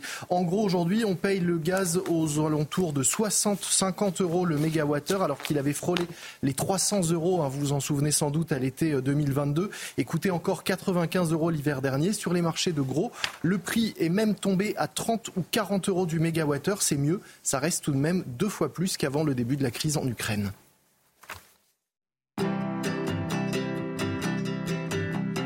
C'était votre programme avec Clésia, assureur d'intérêt général. C'est News, il est 7h26. Le temps tout de suite, Alexandra Blanc. Problème de pare-brise Pas de stress. Partez tranquille avec la météo et Point S-Glace. Réparation et remplacement de pare-brise. Encore des records de chaleur battus hier, Alexandra. Hein. oui, avec des températures aux mains dignes d'un mois de juillet, voire même d'un mois d'août, avec localement 34 degrés relevés euh, du côté de la Haute-Loire, localement 33 degrés 7 à Draguignan euh, dans le Var, ou encore un peu plus de 30 degrés à Lyon. Ce sont des températures exceptionnellement élevées euh, pour la saison et cette chaleur va perdurer au moins jusqu'à vendredi avec des températures vraiment exceptionnelles qui restent en moyenne 7 à 10 degrés au-dessus des normales de saison. C'est encore l'été aujourd'hui avec un petit peu de brouillard ce matin, un petit peu de grisaille également sur la façade ouest ou encore autour du golfe du Lion avec le maintien de quelques entrées maritimes. Le temps reste brumeux également euh, près des côtes de la Manche et puis petit à petit les nuages se dissipent et l'après-midi s'annonce estival au nord comme au sud. On aura seulement quelques petits nuages sur la pointe bretonne ou un temps un petit peu plus laiteux, un petit peu plus voilé entre le nord, les Ardennes ou encore la Lorraine et l'Alsace. Partout ailleurs, un ciel parfaitement dégagé. Côté température, les températures s'annoncent estivales cet après-midi avec localement 28 degrés à Paris, 29 degrés à Bordeaux, vous aurez 27 degrés à Dijon, 28 degrés à Lyon et localement jusqu'à 30 degrés sous le soleil de Toulouse. La chaleur qui va d'ailleurs perdurer au moins euh, jusqu'à la fin de la semaine. À partir de ce week-end, ça va un petit peu changer. Mais aujourd'hui, c'est vraiment une journée estivale avec les 30 degrés qui devraient donc être atteints dans certaines villes. Problème de pare-brise? Pas de stress. Repartez tranquille après la météo avec Poignes Glace. Réparation et remplacement de pare-brise. C'est News, il est 7h28. Merci d'être avec nous. Matinale évidemment entièrement consacrée à la situation en, Israël. Euh, l'équipe est là. On est avec Chanel Housteau, on est avec Gauthier Lebret, on est avec Harold Iman. Clémence Barbier nous, accompagne ce matin, ainsi que le général Bruno Clermont et le Mick Guillot. Euh, bien sûr, à la une ce matin, l'angoisse des familles d'otages en Israël. Elles n'ont aucune nouvelle de leurs proches disparus ou retenus par le Hamas. Une attente insoutenable. Meyer Habib, député LR franco-israélien euh, des Français de l'étranger, a annoncé la mort d'un troisième Français. Il a rappelé que 15 de nos compatriotes avaient disparu. Il sera avec nous à 8h30. Le bilan de l'attaque du Hamas est d'au moins 900 morts et 2700 blessés en Israël. Il y a plus de 100 otages retenus à Gaza. Comment les Israéliens vivent-ils ce cauchemar depuis samedi? On sera en direct avec Dana, une habitante de Rishon-Lézion. Elle sera en direct avec nous, elle va témoigner. L'attente pour les proches des disparus est évidemment insupportable. Annie n'a pas de nouvelles de sa fille, Sigal, depuis samedi matin. La jeune femme franco-israélienne était à la rave party au moment de l'attaque. Elle était en contact avec son fiancé quand les terroristes ont ouvert le feu. Je vous propose d'écouter le témoignage de sa mère, donc recueilli par Louis Lallemand. Elle va avoir 32 euh, ans en février. Euh, depuis samedi, elle est partie à la fête qu'il y avait dans le sud d'Israël. Elle est assistante sociale dans un, dans un par une association qui s'occupe euh, des enfants en fait délinquants ou des enfants à problème. Et à 6h30, donc, ils ont commencé les tirs ils ont vu que ça tirait vraiment dur, qu'ils ont fallu qu'ils se retirent et qu'ils partent elle a été en contact avec euh, son fiancé pour lui dire on, est rapatrié parce qu'il y a des tirs terribles, on ne peut pas rester. Et à chaque fois, ils discutaient par WhatsApp, par téléphone. Et à partir de, de à peu près vers 8h20, elle lui a téléphoné pour lui dire qu'il il monte dans, dans la camionnette. Et tout d'un coup, il s'est mis à crier il y a tous les terroristes qui arrivent euh, sur nous je peux pas te téléphoner, je te rappelle après. Et c'était la dernière fois, en fait, qu'on l'a entendu, qu'il a eu contact avec lui, qu'elle a eu contact avec lui et que lui a eu contact avec elle. Et depuis, on n'a aucune nouvelle de notre fille l'immense détresse des, familles, l'insoutenable attente, l'insupportable attente et recherche d'informations. Le bilan continue de s'alourdir. Voici le dernier bilan. Au moins 900 personnes sont mortes côté israélien, 900 personnes. 2700 ont été blessés. Ce sont des chiffres communiqués par l'armée israélienne.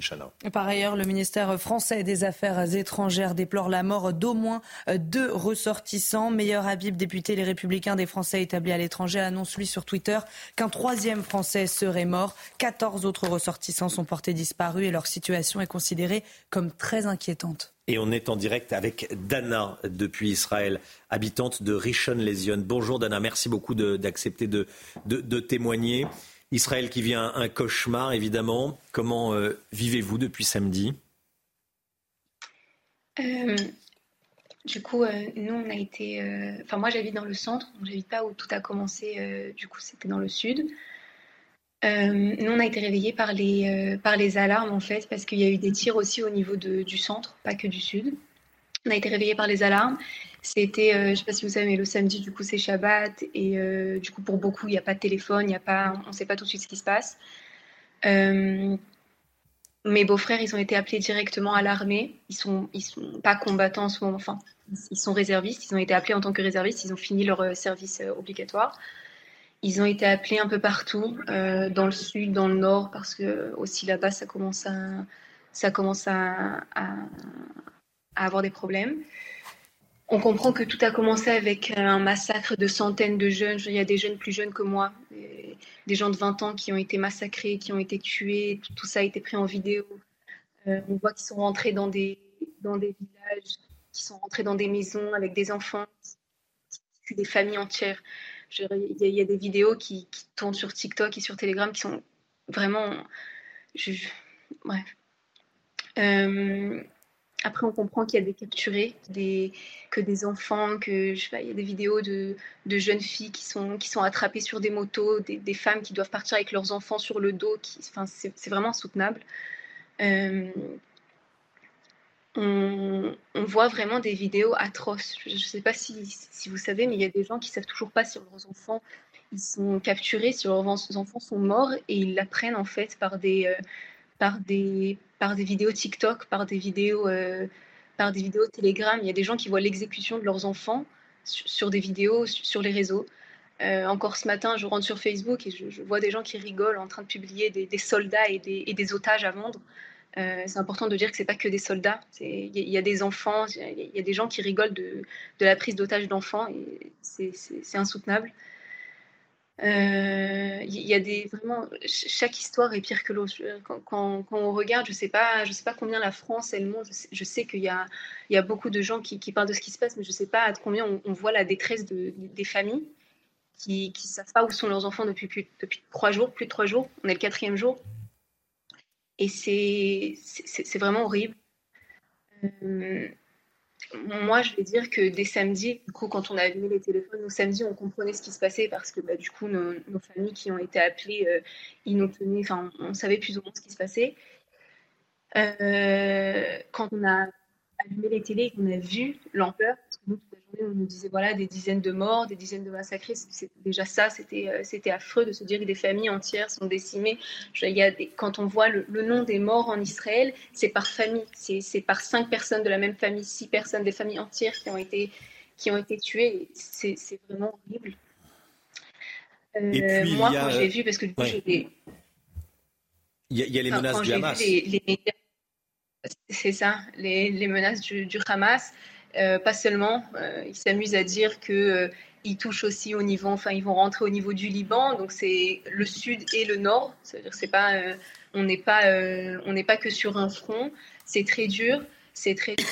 maintenant surtout que la situation, elle veut être dépeinte en, enfin parce que moi j'ai les médias français et les médias israéliens vu que bah, du coup je suis de deux nationalités quand je vois que certaines personnes arrivent à dépeindre ça en euh, bombardement israélien contre des, euh, innocents, on, a des captifs là-bas.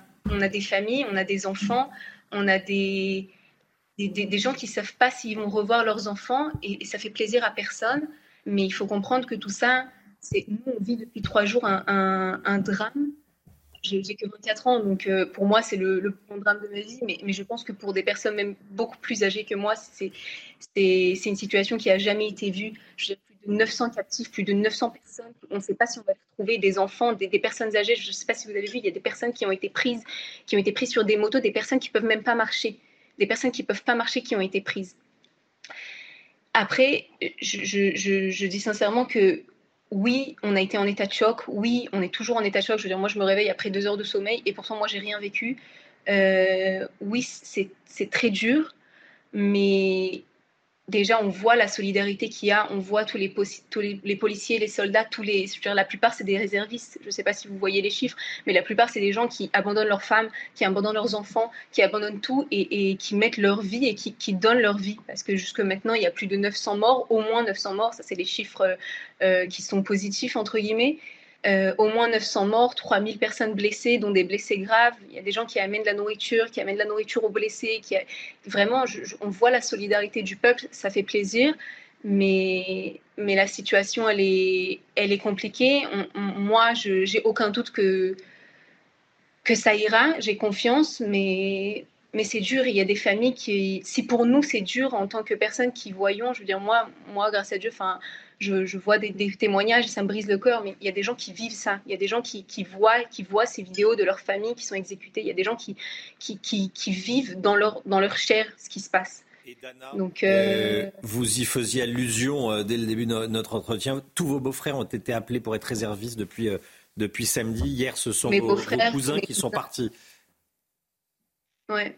Les Israéliens sont prêts à, se défendre. Ouais, et, c'est des, Français. Hein. on, est, tous Français. Enfin, j'ai une partie aussi qui est israélienne, mais euh, ouais, ils sont, tous partis déjà samedi. Ils ont tous été appelés samedi. Pour l'instant, c'est que les, c'est que les, combattants, les ex-combattants qui ont été appelés, euh, bah, du coup, parce que à cause de l'invasion de, centaines de terroristes sur le territoire et, de tout ce qui s'est passé avec les familles, mais euh, ouais, toute ma famille masculine euh, pour l'instant euh, est là-bas. Merci Dana, merci pour votre merci pour votre témoignage ce matin en direct depuis euh, depuis Israël. Merci beaucoup et, courage à vous. merci d'avoir été en direct ce matin dans la matinale de, de, CNews. Les autorités israéliennes disent désormais avoir repris tout le territoire. Harold Iman avec nous. Il n'y a donc plus de zone entre les mains des terroristes du Hamas, Harold, mais l'alerte n'est pas terminée. C'est ce que dit euh, l'armée, c'est qu'autour de Gaza, il y avait des villages qui, pendant plusieurs heures, euh, étaient occupés par des groupes de commandos.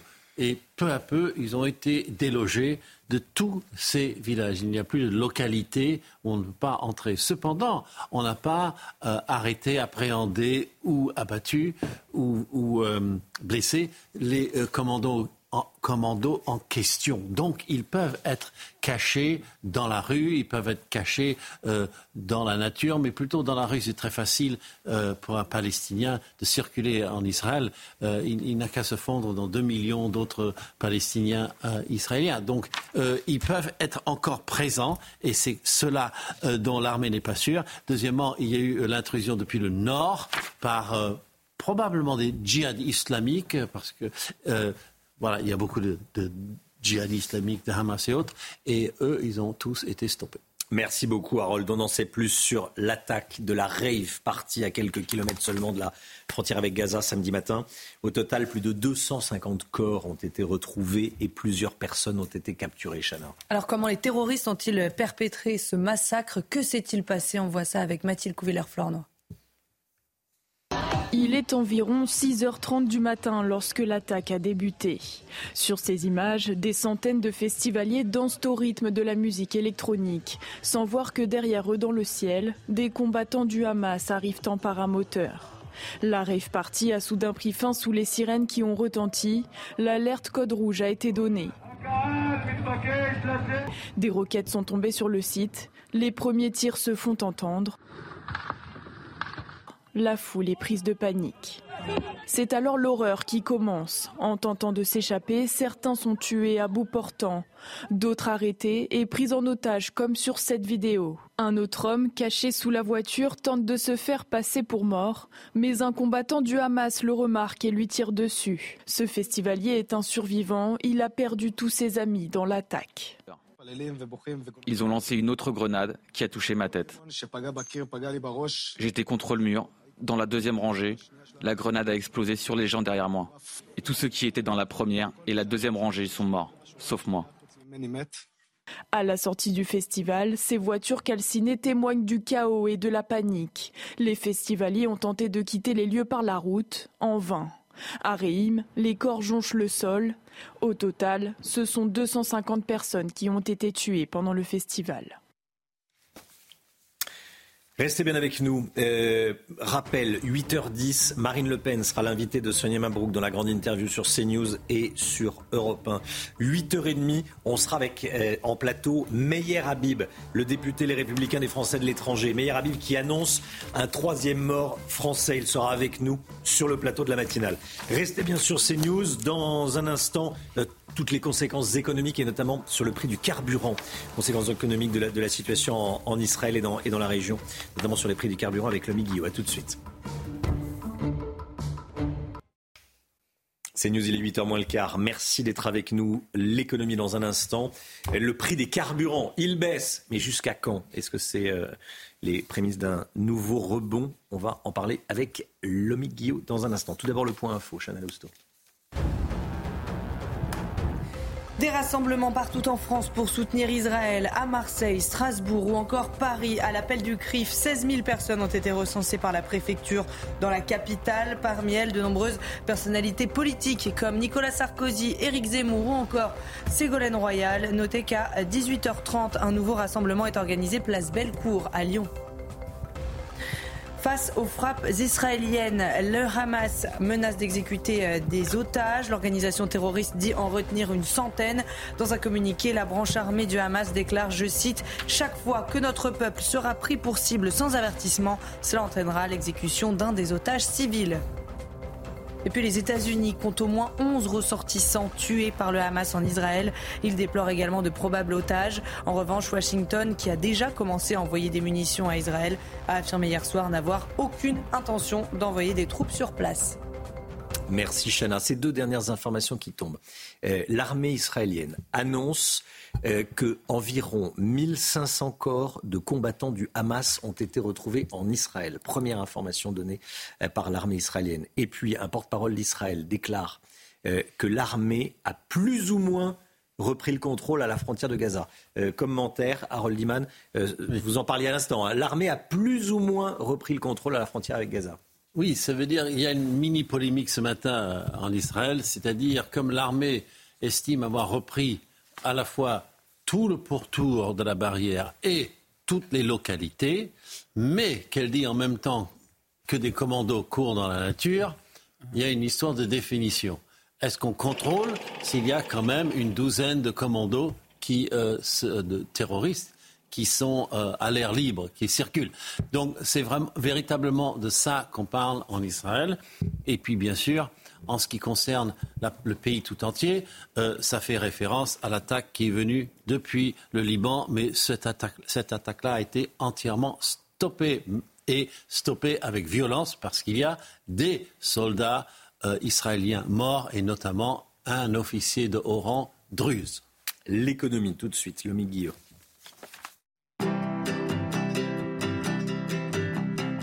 Votre programme avec Clésia, assureur d'intérêt général. Les prix des carburants sont encore en légère baisse, Lomic, mais vous nous dites ce matin que c'est un répit qui pourrait bien être de courte durée. Hein. Oui, en effet, Romain, si vous avez fait votre plein ce week-end, vous avez peut-être constaté, hein, au-delà des euh, ventes à prix coûtant de carburant, que les prix avaient baissé. Le samplon 95 E10 a reculé de près de 5% sur un mois. Son prix a reculé de 5%. Le gazole de 1,2%. C'est la troisième semaine consécutive de baisse. Les prix restent évidemment euh, très élevés, hein, loin des niveaux du printemps, mais disons que c'est un signal encourageant. Enfin, c'était un signal encourageant parce que la situation actuelle au Moyen-Orient pourrait bien tout changer. Alors, ni les Israéliens ni les Palestiniens ne sont producteurs de pétrole, mais ça a un impact évidemment sur le marché. Oui, en effet, hein, et dès hier, le prix du baril de brut est reparti à la hausse à plus 5%. Alors c'est minime malgré tout, mais c'est un mauvais signal. En effet, la région s'enfonce dans une période d'incertitude politique.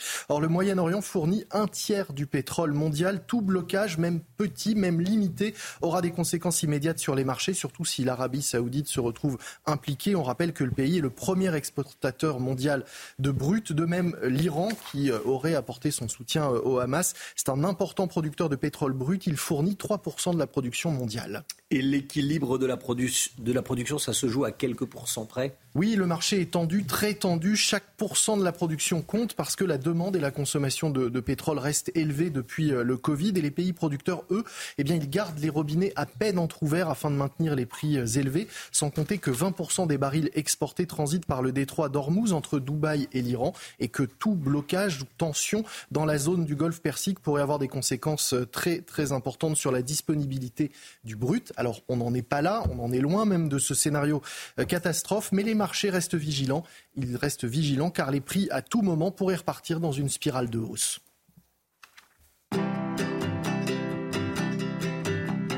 C'était votre programme avec Clésia, assureur d'intérêt général. L'attitude de la France insoumise, on en parle dans un instant avec vous, Jérôme Béglé.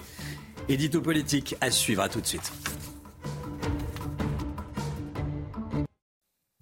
L'édito politique avec vous, Jérôme Begley. Bonjour, Jérôme. Bonjour, Romain. Directeur général de la rédaction de Paris Match. Ce matin, Jérôme, vous revenez sur la déflagration des prises de position de la France insoumise après l'attaque terroriste subie par Israël. Si l'objectif de Jean-Luc Mélenchon et de ses amis était de faire le maximum de bruit, de saturer l'espace médiatique par leurs déclarations, eh bien, mission accomplie.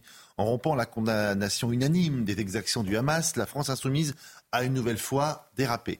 Mais la plupart de ces cadres semblent s'en satisfaire et loin de faire amende honorable. Mélenchon a multiplié ses diatribes sur les réseaux sociaux. Sur X, il a accusé le CRIF de faire le jeu de l'extrême droite ou la Première ministre de je cite, profiter de la guerre au Moyen-Orient pour mener sa guerre contre LFI. L'approbation du massacre en cours déshonore Madame Borne. La France ne parle pas comme ça, a-t-il écrit. Mais à quel moment Elisabeth Borne a-t-elle dit ça? Mais à quel moment euh, la position du gouvernement français suggère-t-il une telle approbation?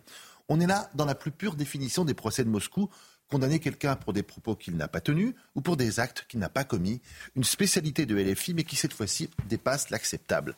Face aux critiques évidemment justifiées euh, dont sont l'objet la bande à Méluche, euh, les voilà maintenant, euh, jouant les vergers farouchés, les victimes.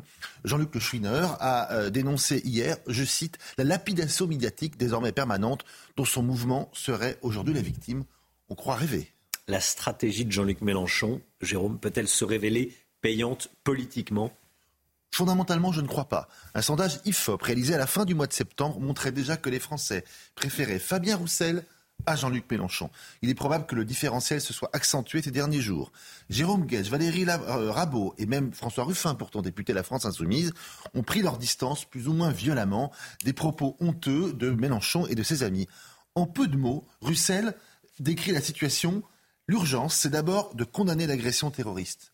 Voilà, c'est un minimum, un minimum de bon sens qui n'interdit pas ensuite de critiquer tel ou tel pan de la politique israélienne à l'égard de l'autorité palestinienne, voire du Hamas, mais qui relève du bon sens et de la décence. Au final, cet épisode enfonce un peu plus le clou, non seulement dans le cercueil de la NUPES, mais aussi dans l'effigie jusqu'ici considérée comme euh, intouchable, voire infaillible de Mélenchon. Rodrigo Arenas, qui est député de Paris, LFI, a écrit dans une boucle de messagerie interne une phrase d'une rare clairvoyance la justesse des causes anticoloniales et du refus des oppressions perdent leur légitimité le jour où elles acceptent les massacres de civils et le terrorisme aveugle comme des stratégies militaires acceptables. Oui, il y a quelque chose de pourri au royaume de Mélenchon. Vivement une bonne révolution. Merci beaucoup, euh, Jérôme Béglé. Ça risque d'être la foire d'empoigne cet après-midi à l'Assemblée nationale. Je crains de voir ce spectacle, oui, ça va pas être réjouissant. 8h10, Marine Le Pen, merci Jérôme. 8h10, Marine Le Pen sera l'invitée de la grande interview de Sonia Mabrouk sur CNews et sur Europe 1. 8h10, soyez là. 8h30, on sera avec Meyer Habib, député Les Républicains des Français de, l'étranger. Euh, il donnait dès hier soir cette information, euh, triste information, un troisième Français décédé en, Israël. une information qui vient d'être euh, confirmée double, qui est doublement confirmée puisqu'elle a été donnée par l'ambassadeur d'Israël en France, Raphaël Morave qui confirme donc la mort d'un troisième Français. On va y revenir dès 8 heures. Une petite, une petite pause, j'allais dire, la musique. Vivez un moment d'émotion devant votre programme avec XXL Maison, mobilier design et décoration. Votre programme avec Médicis, spécialiste de la retraite des indépendants et entrepreneurs. Et ce matin, on écoute Et si on sortait ce soir de Jennifer, extrait de son album numéro 9. Le clip vient d'être dévoilé. On y voit Jennifer danser entourée de ses amis. Regardez.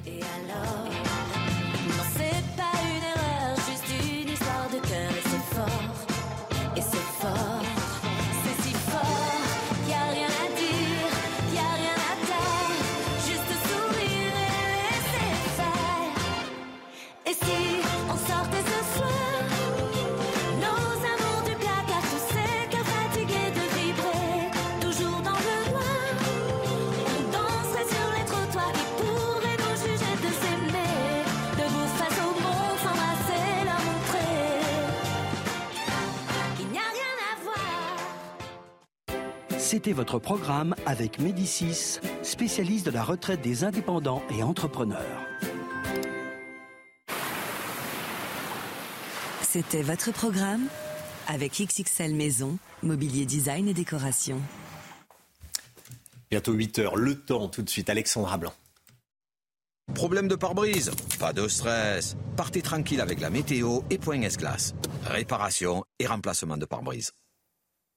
Encore une journée estivale, Alexandra. Hein. et oui, finalement, les journées passent et se ressemblent avec une nouvelle fois des conditions météo dignes d'un mois de juillet ou encore d'un mois d'août, avec des records de chaleur qui ont été battus hier et on pourrait de nouveau avoir des records aujourd'hui. Alors côté ciel, on va retrouver un temps assez euh, nuageux ce matin près des côtes de la Manche ou encore en allant vers le sud-ouest. On a actuellement quelques entrées maritimes autour du golfe du Lion, mais partout ailleurs déjà beaucoup de soleil. Petit à petit, les brouillards vont se dissiper. Donc conséquence, c'est une très belle après-midi qui vous attend au programme du soleil au nord comme au sud, un ciel un petit peu plus laiteux, un petit peu plus voilé euh, sur la pointe bretonne ou encore quelques nuages attendus sur les frontières de l'Est, mais globalement d'excellentes conditions météo, malheureusement pas de précipitations. Ça devrait arriver à partir de samedi, mais le temps reste sec, voire bien trop sec, avec en prime des températures qui vont de nouveau s'envoler. C'est déjà très doux ce matin et dans l'après-midi, ce sont des températures dignes d'un mois d'août, avec ces températures en moyenne 7 à 8 degrés au-dessus des normales de saison, 27 degrés à Paris cet après-midi, 27 degrés également à Bordeaux. Vous aurez localement jusqu'à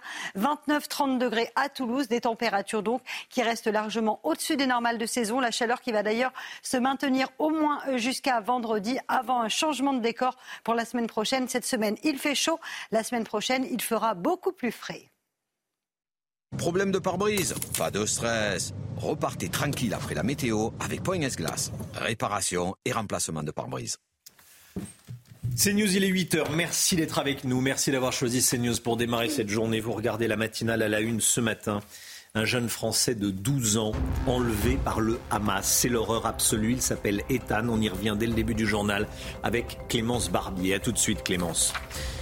Meyer Habib, député Les Républicains des Français de l'étranger, annonce la mort d'un troisième Français. Ça vient d'être confirmé par l'ambassadeur d'Israël en France. Trois Français sont donc décédés. Il a rappelé que 15 de nos euh, compatriotes euh, avaient disparu. Meyer Habib qui sera avec nous à 8h30. Le Hamas menace d'utiliser les mêmes méthodes que l'État islamique, à savoir l'exécution filmée d'otages. On y revient dans un instant.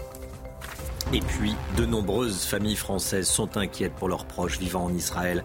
On a rencontré Evelyne qui a peur pour sa sœur et ses trois enfants qui habitent en Israël. Ces toutes dernières informations, environ 1500 corps de combattants du Hamas ont été retrouvés en Israël, selon l'armée israélienne, qui a communiqué il y a quelques instants. Euh, l'armée israélienne qui a plus ou moins, je reprends l'expression, plus ou moins repris le contrôle à la frontière avec Gaza. Et puis, euh, au moins deux Français ont été tués pendant l'attaque du Hamas. Euh, le chiffre précis, c'est trois. Trois Français décédés. Ça a été confirmé par l'ambassadeur d'Israël en France, Chana. Hein. Et selon le ministère des Affaires étrangères, 14 ressortissants sont également portés disparus et leur situation est considérée comme très inquiétante. Clémence Barbier avec nous. Clémence, parmi eux, il y a Ethan, un enfant de 12 ans qui se trouvait en Israël. Oui, absolument. Et selon, selon ses proches, les hommes du Hamas sont parvenus à se rendre au domicile familial situé dans le kibbutz de Nir Oz, dans le sud d'Israël, à seulement quelques kilomètres de la bande de Gaza. Et la tante du petit garçon s'est euh, confiée à nos confrères de I24 News.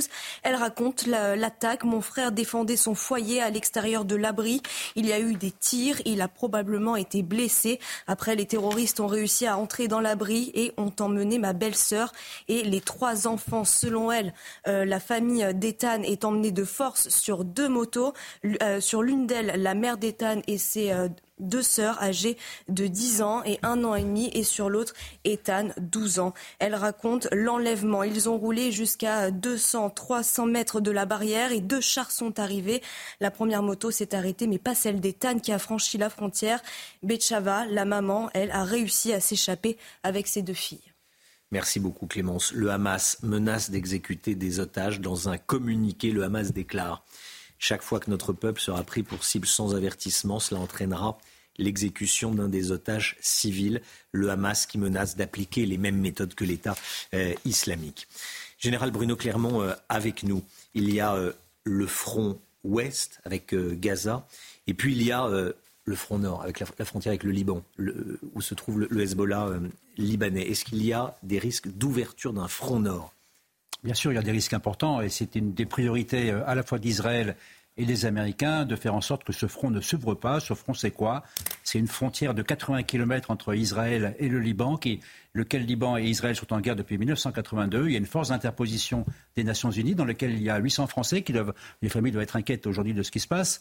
Et puis derrière, il y a le Hezbollah, le Hezbollah qui est un État dans l'État, qui est un, parti politique, un groupe terroriste euh, qui co-dirige le Liban euh, et qui a une force armée de 150 000 hommes et qui serait capable de lancer une offensive euh, dans le nord d'Israël, ce qui euh, entraînerait l'armée à obligé de diviser ses troupes et, qui rendrait très compliqué et, qui, signerait une escalade de la guerre, puisque si le Hezbollah rentre en guerre, c'est qu'il a l'autorisation de l'Iran, et donc toutes les manœuvres des Américains, hein, je le rappelle, visent à dissuader l'Iran de pousser le Hezbollah à entrer en guerre. Donc c'est effectivement une priorité pour Israël. Euh, voilà, le, bilan est de 1000 morts. Hein, c'est le bilan euh, officiel. Le bilan officiel en Israël est de 1000 morts. Euh, regardez ce que dit Hubert Védrine, ancien ministre des Affaires étrangères, dans le Parisien de ce matin, questionné sur le risque nucléaire. Je ne crois pas au risque nucléaire, mais je ne sais pas où en est l'Iran dans son programme. Et côté israélien, même les plus anti-iraniens ne disent pas cela. Voilà, c'est ce que dit Hubert Védrine. Un, commentaire en général. Non, c'est que l'arme nucléaire sert contre des États. Euh, là, ce n'est pas un État, Gaza. C'est un, un, groupe armé, ce sont des Palestiniens. Donc on n'est pas dans une logique de montée en puissance nucléaire, en tout cas du côté israélien. Et le programme iranien, pardon, n'est pas prêt. Harold Iman. Je voulais dire un mot sur l'attaque euh, dans le nord d'Israël. Elle a été faite par le djihad islamique. Ça veut dire qu'il y a des Palestiniens qui sont allés au Liban et de là-bas, ils attaquent avec la bénédiction du Hezbollah et évidemment aussi euh, du régime iranien. C'est News, il est bientôt 8h05. Restez bien avec nous. Dans un instant, la grande interview de Sonia Mabrouk qui reçoit ce matin Marine Le Pen. Marine Le Pen en direct sur CNews et sur Europe 1, invitée de la grande interview. Première grande prise de parole de euh, la députée du Rassemblement national, Marine Le Pen. C'est tout de suite. C'est News, il est 8h11. Bienvenue à tous. Merci d'être avec nous. Tout de suite, c'est la grande interview de Sonia Mabrouk qui reçoit ce matin Marine Le Pen. Première grande prise de parole de Marine Le Pen depuis samedi et l'attaque d'Israël. La grande interview sur CNews et sur Europe 1. Place à la grande interview sur CNews et, et Europe 1. Bonjour à vous, Marine Le Pen. Bonjour et bienvenue. Vous êtes député, président du groupe Rassemblement national à, l'Assemblée. C'est votre première prise de parole depuis les attaques du Hamas. Près de 900 morts, plus de 2700 blessés, une centaine d'otages, dont des enfants, une menace d'exécution filmée de ces otages par le Hamas. Si les raids israéliens se poursuivent sur Gaza, comment Marine Le Pen vous qualifie ce qui est en train de se passer en ce moment? Ce qui est en train de se passer euh, est la pire des choses en réalité, c'est qu'on assiste à à nouveau à des pogroms. Et ces pogroms se déroulent euh, sur la terre d'Israël par euh, un groupement euh, terroriste qui fait preuve d'une bestialité sans nom. je pense que tous les Français ont été frappés de stupéfaction, de tristesse et potentiellement de colère à, l'égard du fondamentalisme islamiste qui, une fois encore, a frappé, une fois encore avec les mêmes méthodes partout dans le monde. Ce sont les mêmes méthodes, des méthodes qui s'attaquent aux femmes, aux enfants, aux vieillards, aux, aux civils. Le terrorisme est la pire des lâchetés et la pire des brutalités. Voilà. Et ça doit être dans l'esprit de tous la ligne rouge absolue. Le président français s'est exprimé hier pour apporter sa solidarité pleine et entière avec Israël. Emmanuel Macron s'est entretenu avec ses, homologues occidentaux au téléphone. Nous avons 14 aussi ressortissants français toujours portés disparus. Est-ce que la France, Marine Le Pen, fait ce qu'il faut est-ce qu'il faut faire davantage aujourd'hui? Moi je, moi, je pense qu'il faut permettre euh, à Israël d'éradiquer le Hamas. de la même manière que j'ai souhaité, euh, euh, vous le savez, à la présidentielle, mettre une politique qui permette d'éradiquer le fondamentalisme islamiste en France. j'ai fait une proposition de loi, on aura peut-être l'occasion d'en reparler, pour lutter contre les idéologies islamistes, parce que je crois que ce, cancer est en train de toucher toute notre société.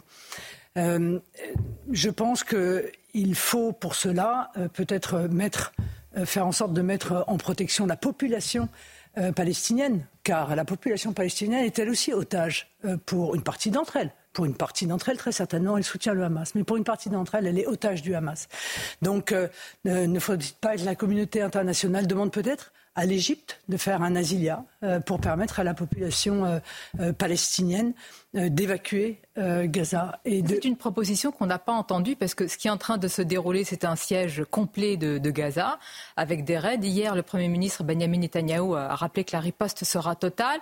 Vous vous dites oui, parce que vous parlez d'éradication de, Hamas, mais vous dites la population, il ne faut pas qu'il y ait une punition collective de la population des Gazaouis. Parfaitement. Il y a une population euh, civile, il y a là aussi des femmes et des enfants, et, encore une fois, euh, il y a une partie de la population qui est otage, qui n'est pas au soutien euh, du Hamas, et celle-ci doit avoir la possibilité d'être mise en protection par le Haut Commissariat aux réfugiés, et, que l'on finance en, quelque sorte la mise en protection de la population palestinienne. On pourrait demander à l'Égypte, qui me paraît être un pays raisonnable, euh, de pouvoir participer à cette opération. Est-ce qu'il faut, Marine Le Pen, que l'Union européenne alors cesse tous les paiements euh, de son aide au développement en faveur des Palestiniens? Ce devait être euh, là en cours. Certains pays s'y sont opposés. Ou est-ce que, dans le cours de ce que vous dites, vous craignez là encore une punition collective? Bah, C'est quand même un petit peu inquiétant que l'Union européenne ne sache pas ce qu'elle finance. C'est-à-dire? Bah, C'est-à-dire qu'elle dit bah, on va suspendre le financement en attendant de savoir où ça va. Bon, excusez-moi, mais ça, ça, prouve l'amateurisme dangereux d'ailleurs euh, de cette structure euh, qui distribue euh, les milliards, nos milliards au passage, hein, sans, savoir où ça va.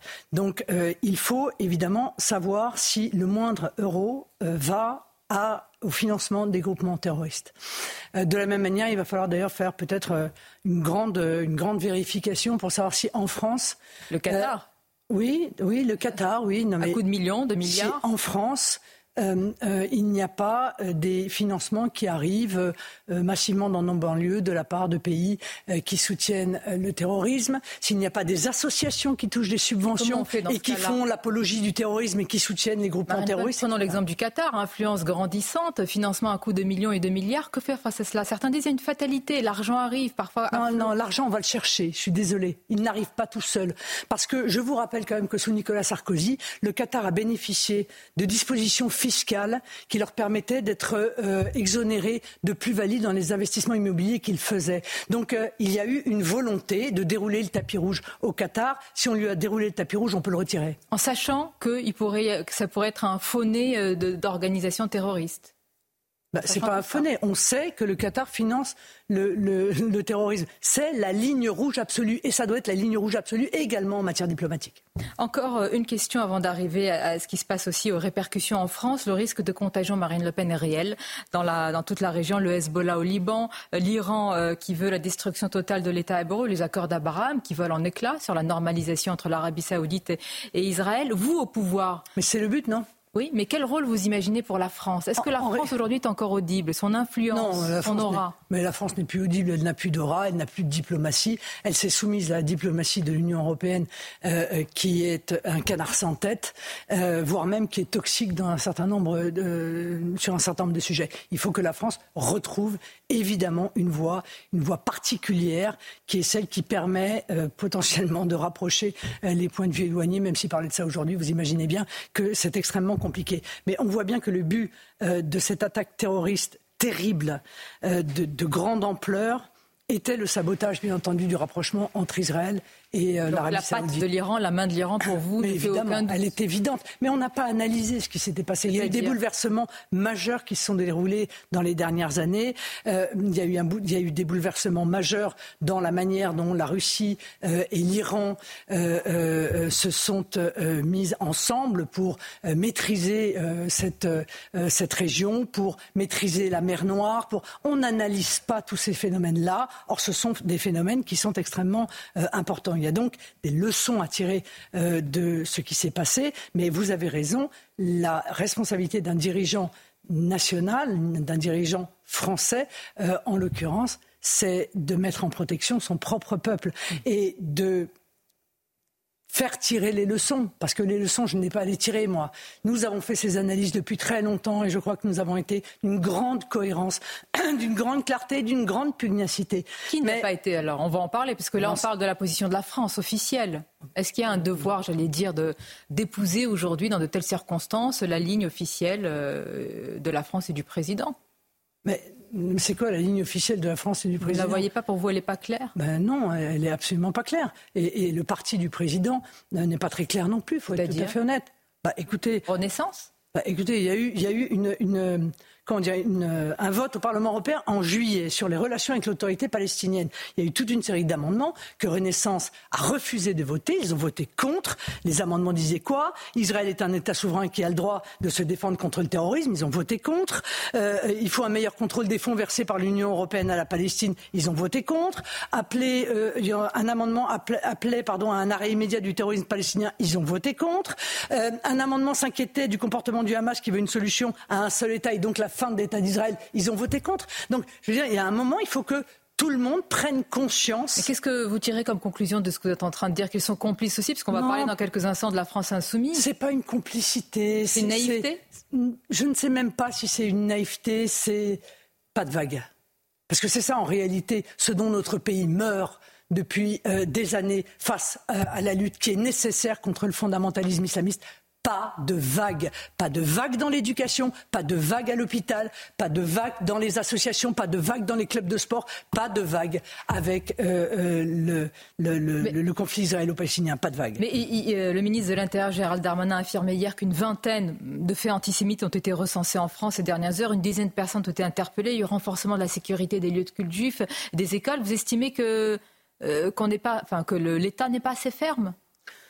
J'estime que euh, le travail de grande ampleur qui doit être mené pour éradiquer le fondamentalisme islamiste n'est pas mené. Voilà, c'est aussi clair que cela. Les mosquées radicales n'ont pas été fermées. Euh, les euh, étrangers qui, sur notre territoire, défendent cette idéologie totalitaire n'ont pas été expulsés. on continue, encore une fois, à faire rentrer un nombre de gens absolument insensés sans vérifier leur accointance avec cette idéologie. Rien de sérieux n'a été fait. Or, le fait que en quelques heures, on fasse protéger euh, les euh, lieux de culte juifs démontre une chose. C'est qu'il y a sur notre territoire, et ils le savent, parce que c'est la preuve qu'ils le savent, il y a sur notre territoire des dizaines de milliers, peut-être des centaines de milliers de gens qui partagent cette idéologie totalitaire. Mais qu'est-ce qu'on fait contre une idéologie? Parce que quand Gérald Darmanin a tenté de dissoudre certains collectifs comme le collectif Palestine vaincra, qu'est-ce qui s'est passé, Marine Le Pen? Le Conseil d'État a suspendu la dissolution. Et voilà, c'est pour ça droit, la loi? Ben, je vais vous dire ce qu'il faut faire. Il faut une proposition de loi, nous l'avons faite, elle est rédigée, vous voyez. Une proposition de loi euh, visant à combattre les idéologies islamistes. C'est cela qu'il faut faire. Parce que, euh, encore une fois, cette idéologie, elle est absolument partout. Euh, il faut renvoyer les fichiers FSTRP. Il faut interdire les organisations pro-Hamas. Il faut interdire les frères musulmans, nous le réclamons depuis des années. Il faut poursuivre systématiquement l'apologie du terrorisme terrorisme telle qu'elle émane euh, sur les réseaux sociaux. Il faut euh, la fermeture des mosquées radicales. Il faut arrêter le financement et les subventions pour toutes les associations qui euh, sont les relais de cette idéologie fondamentaliste il faut mener un combat d'ampleur, car, encore une fois, nous vivons aujourd'hui dans la peur de la réaction de ceux qui partagent cette idéologie. la France, pays de la liberté, hmm. est aujourd'hui euh, otage, en quelque sorte, dans les décisions qu'elle doit prendre, euh, de la peur du fondamentalisme islamiste. Ça n'est pas possible. Ça n'est pas ce que je souhaite pour mon peuple. Vous avez parlé, Marine Le Pen, de ceux qui font euh, sur les réseaux sociaux ou ailleurs, d'ailleurs, l'apologie du terrorisme. Est-ce qu'il faut, comme certains le demandent, la dissolution de mouvements, voire même de partis euh, comme le NPA, coupables d'apologie du terrorisme? Et faut-il lever l'immunité de députés, notamment insoumis, qui n'ont pas condamné ces actes de terrorisme? Non. Alors, Permettez-moi, mais nous sommes dans un pays euh, qui a un état de droit et j'y tiens. Euh, euh, je pense que c'est à la justice de répondre. Faut-il poursuivre toutes les apologies du terrorisme? Oui, résolument, oui, y compris évidemment, et peut-être même, surtout, si ce sont des élus. Mais je ne voudrais pas non plus que l'arbre LFI qui définitivement a choisi le camp anti-républicain, cache la, la forêt des compromissions. Voilà. Euh, euh, parce qu'il euh, y a dans les, encore une fois, dans les alliés de LFI, des gens qui pourraient, qui auraient pu dès samedi midi, dès samedi soir, dès dimanche matin, dire nous rompons nos relations avec la France insoumise, nous sortons de l'intergroupe NUPES, nous ne ferons plus rien avec la France insoumise. Or, ils ne le font pas. Voilà. Et, c'est bien les paroles, mais les actes en l'espèce, c'est beaucoup mieux. Moi, quand j'entends, excusez-moi d'y revenir, mais quand j'entends que Édouard Philippe, ancien Premier ministre, Renaissance, macroniste, vient dire qu'entre le Rassemblement national et le PC, il votera PC, sachant que le Parti communiste a déposé à l'Assemblée nationale une résolution qui euh, condamnait l'institutionnalisation, je veux bien lire, hein, par l'État d'Israël d'un régime d'apartheid. Voilà. Eh bien, l'ancien Premier ministre français dit Je vais voter, moi, si j'ai le choix entre le Rassemblement national et le PC, je voterai pour ces gens-là. Eh bien, euh, que chacun, encore une fois, prenne conscience et que chacun assume ses responsabilités. Vous êtes en train de dire que derrière Jean-Luc Mélenchon, il y a cette euh, forêt de, de, compromission, de renoncement, et vous y mettez l'ancien Premier ministre. Mais Renaissance doit faire, pardon, mais Renaissance doit faire son examen de conscience. Ils ont fait élire des députés la France insoumise quand les candidats à la France insoumise étaient face au Rassemblement national. C'est eux qui sont responsables en partie de la présence euh, euh, de, des députés LFI Donc au sein vous êtes en train de nous dire, Marine Le Pen, que vous et votre parti, vous êtes aujourd'hui le rempart, la protection le bouclier pour les Français juifs. Mais, je le dis depuis 15 ans. Depuis 15 ans, je dis que le Rassemblement national est le seul mouvement politique susceptible de protéger nos compatriotes de confession juive euh, du danger mortel que représente le développement du fondamentalisme Certains vont pourquoi vous n'étiez pas hier euh, au rassemblement, la marche euh, en solidarité organisée par le CRIF? Mais nous y étions. Vous-même, personnellement. Mais parce que, excusez-moi, mais vous savez, parfois il y a des causes devant lesquelles il faut être capable de s'effacer. Moi, si j'étais venu, ça aurait fait le buzz. On aurait plus parlé de la présence de Marine Le Pen que de la manifestation. Je préfère qu'on parle de la manifestation. C'est la seule raison. Vos relations avec le CRIF n'ont pas toujours été euh, d'une parfaite normalité. mais ça ne m'a jamais empêché d'exprimer mon soutien euh, euh, à, nos compatriotes de confession juive lorsqu'ils étaient victimes du fondamentalisme islamique. J'étais présent à la manifestation de Merrick-Knoll et, et mon soutien absolu, sans réserve, au peuple israélien qui vient de subir euh, cette euh, attaque ignoble. J'entends que vous n'entrez dans aucune polémique. Par exemple, Jean-Luc Mélenchon euh, sur le CRIF, il s'en prend au CRIF et il l'assimile au gouvernement d'extrême droite israélien. Moi, je suis désolée, mais il y a des moments où les polémiques visent en réalité à détourner l'attention du problème fondamental. Le problème fondamental, c'est que le peuple israélien est confronté au fondamentalisme islamiste. Je viens dire, le peuple français aussi y est confronté. Et, et par conséquent, si, il faut que ça serve, il faut que cette horreur serve à ouvrir les yeux, à ce qu'un certain nombre de responsables politiques fassent leur examen de conscience. Euh, et, certains ne sont plus dans le champ républicain, l'arc républicain. Vous avez utilisé l'expression tout à l'heure. Vous pouvez nous dire qui? Non, mais la France insoumise a, choisi, a choisi le camp anti-républicain. Ça me paraît être aujourd'hui une absolue évidence. Si vous voulez que l'ensemble de la classe politique française, de manière unanime, ne condamne pas des actes terroristes aussi ignobles, enfin, je veux dire, ça, en dit long. Après, euh, ça a l'air de vous sidérer. Vous êtes surprise de cette euh, réaction Oui, ça me sidère parce que je vais vous dire, j'ai moi zéro complaisance à l'égard du terrorisme, de manière générale, d'accord? Zéro. Euh, qu'encore une fois, on puisse moduler, trouver des excuses, équilibrer le, terrorisme de masse. Il n'y a pas de mais. Il n'y a pas non, de. mais, non, mais évidemment qu'il n'y a pas de mais. Et est-ce que antisémitisme et antisionisme vont de pair, marchent ensemble, Marine Le Pen? Oui, ça peut arriver, euh, clairement. Bah, clairement. Euh, si vous voulez, je, je, je, connais peu de, d'antisémites qui, qui, sont pour l'existence de l'État d'Israël. La solution à deux États, aujourd'hui, elle est définitivement euh, enterrée. Et, la question, est-ce qu'il peut y avoir, et là c'est une question à long terme que je vous pose pour conclure, une paix durable sans un État palestinien? Moi, vous le savez, j'ai défendu toujours l'existence de deux États. Et, j'avais expliqué d'ailleurs en disant il faut un État palestinien parce qu'il faut que l'État palestinien soit responsable précisément de, des exactions qui sont commises par son sol mm. ou de son sol des, euh, de milices euh, terroristes telles que le Hamas. Il faut qu'il y ait une responsabilité, sinon il n'y a pas de responsable. Or moi, je crois à la responsabilité, et donc non, j'espère que euh, la solution à deux États n'est pas définitivement euh, euh, n'a pas été définitivement assassinée, elle aussi, en quelque sorte, comme, comme l'amélioration des relations entre Israël et des pays arabes. Je le souhaite, mais c'est sûr qu'elle n'est pas d'actualité, bien entendu, et on peut, bien entendu, comprendre. Merci Marine Le Pen. Merci de nous avoir accordé votre premier entretien sur CNews Europe 1. Bonne journée et à bientôt. C'est News, il est 8h30. Marine Le Pen était l'invitée de la grande interview de, Sonia Mabrouk euh, sur CNews et, et sur Europe 1. Le Rassemblement national est le seul rempart en France pour protéger les Français juifs. C'est ce qu'a déclaré Marine Le Pen à l'instant, interrogée par, euh, par, euh, par Sonia. On va y revenir évidemment.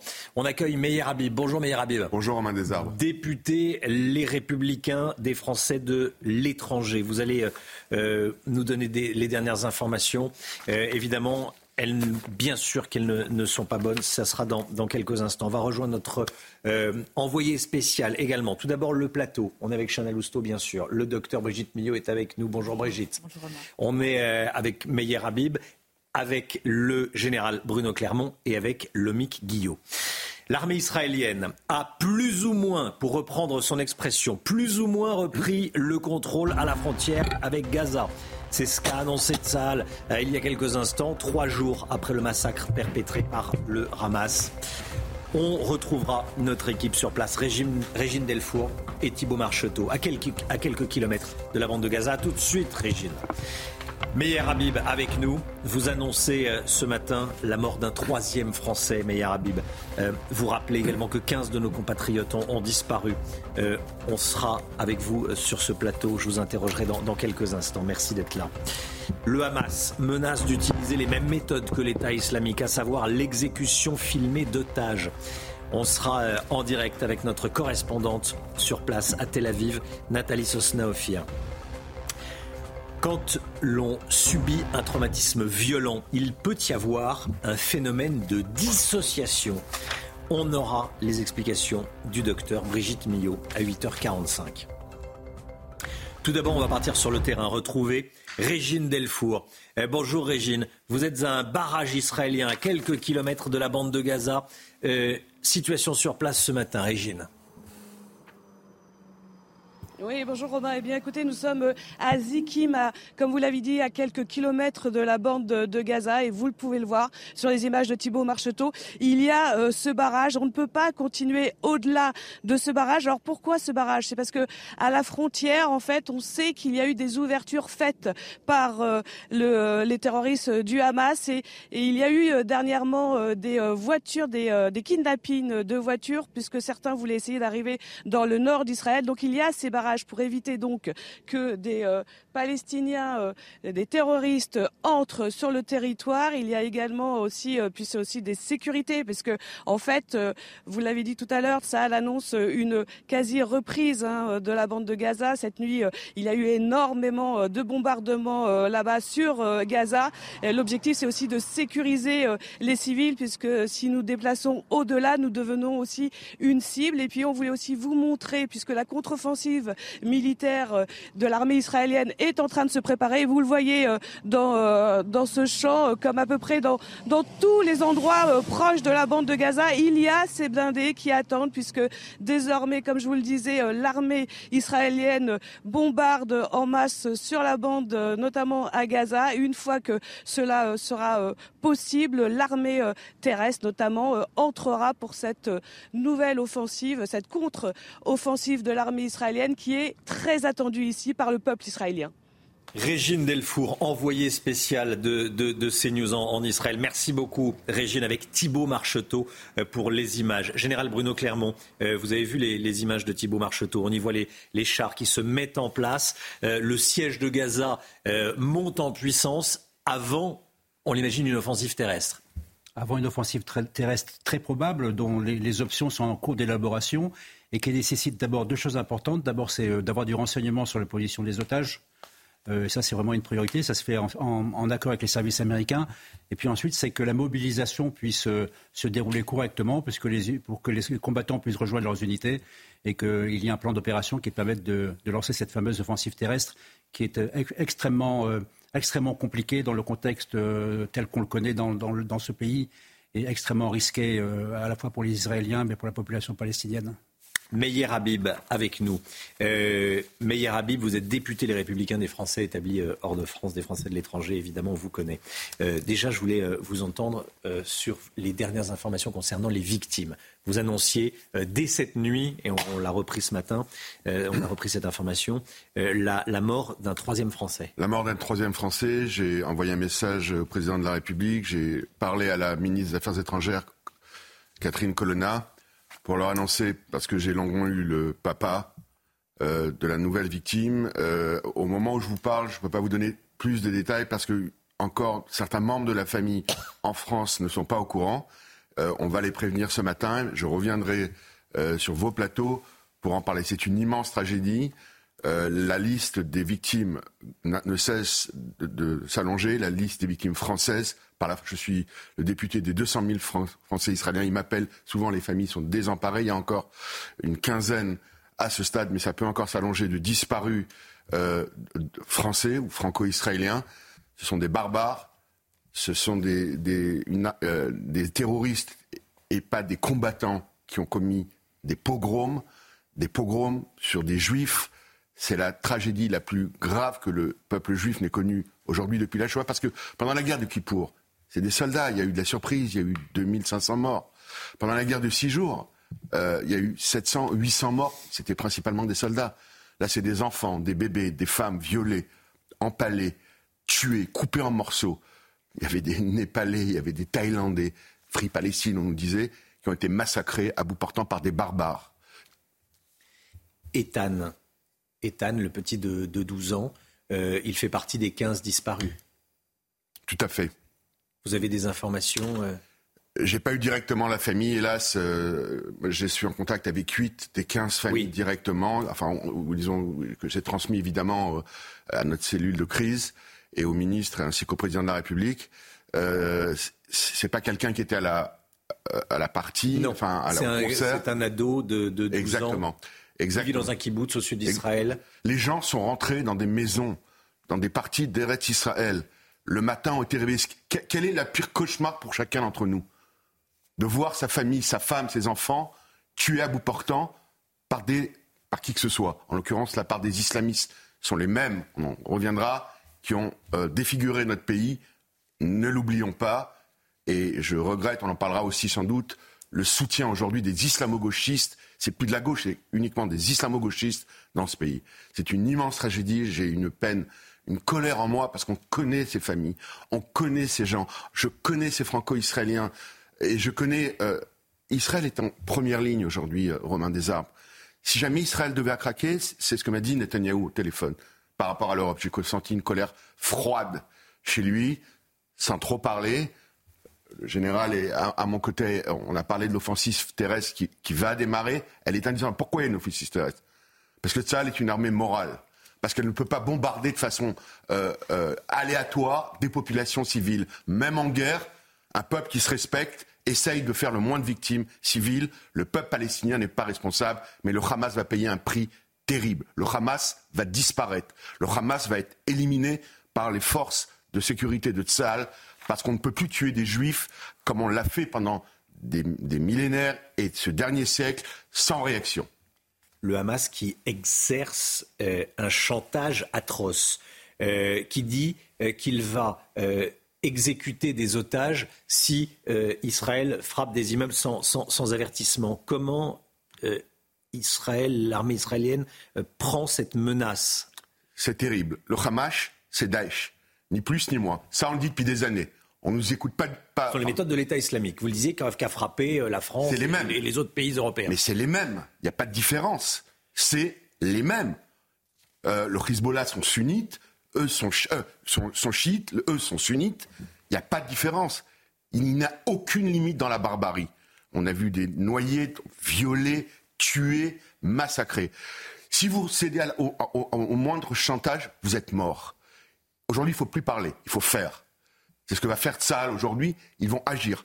Vous entendrez très peu de déclarations, très peu de ministres. Il y aura le Premier ministre qui va s'exprimer une fois tous les jours ou deux jours.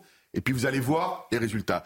Le drame aujourd'hui, c'est qu'il y a des boucliers humains. Vous savez, Israël, pour libérer. C'est ce dont je vous parle ce matin. Absolument. Pour Gilad Shalit a donné un prix incroyable. Peut-être que c'est un précédent qui n'aurait pas dû être. On se pose la question aujourd'hui. Mm. Pour récupérer des corps, j'ai eu le papa de la victime française qui me disait qu'il était en contact avec la famille Goldie, dont le corps garde des corps. Et j'ai appris par euh, des soldats, des, officiers israéliens, qu'en réalité beaucoup sont morts parce qu'ils essayaient de retirer les corps des civils pour pas, si jamais il n'y avait pas eu de temps de civils au concert, etc., qui étaient par terre, il y aurait eu beaucoup moins de morts chez Tzal. Mais ils voulaient récupérer les corps parce qu'à la base, euh, les Israéliens ne voulaient même pas que les corps soient pris. Mais en voulant récupérer des corps, il y a eu en plus des dizaines de soldats qui sont morts, pas pour récupérer des vivants, pour récupérer parce que dans le peuple juif, la vie et la mort sont sacrées. C'est pour ça que vous ne verrez jamais d'images terribles, jamais, chez les Israéliens, de, ces barbares, parce que c'est exactement l'inverse des islamistes qui sanctifient la mort, alors que nous, comme euh, la civilisation judéo-chrétienne, doit sanctifier la vie.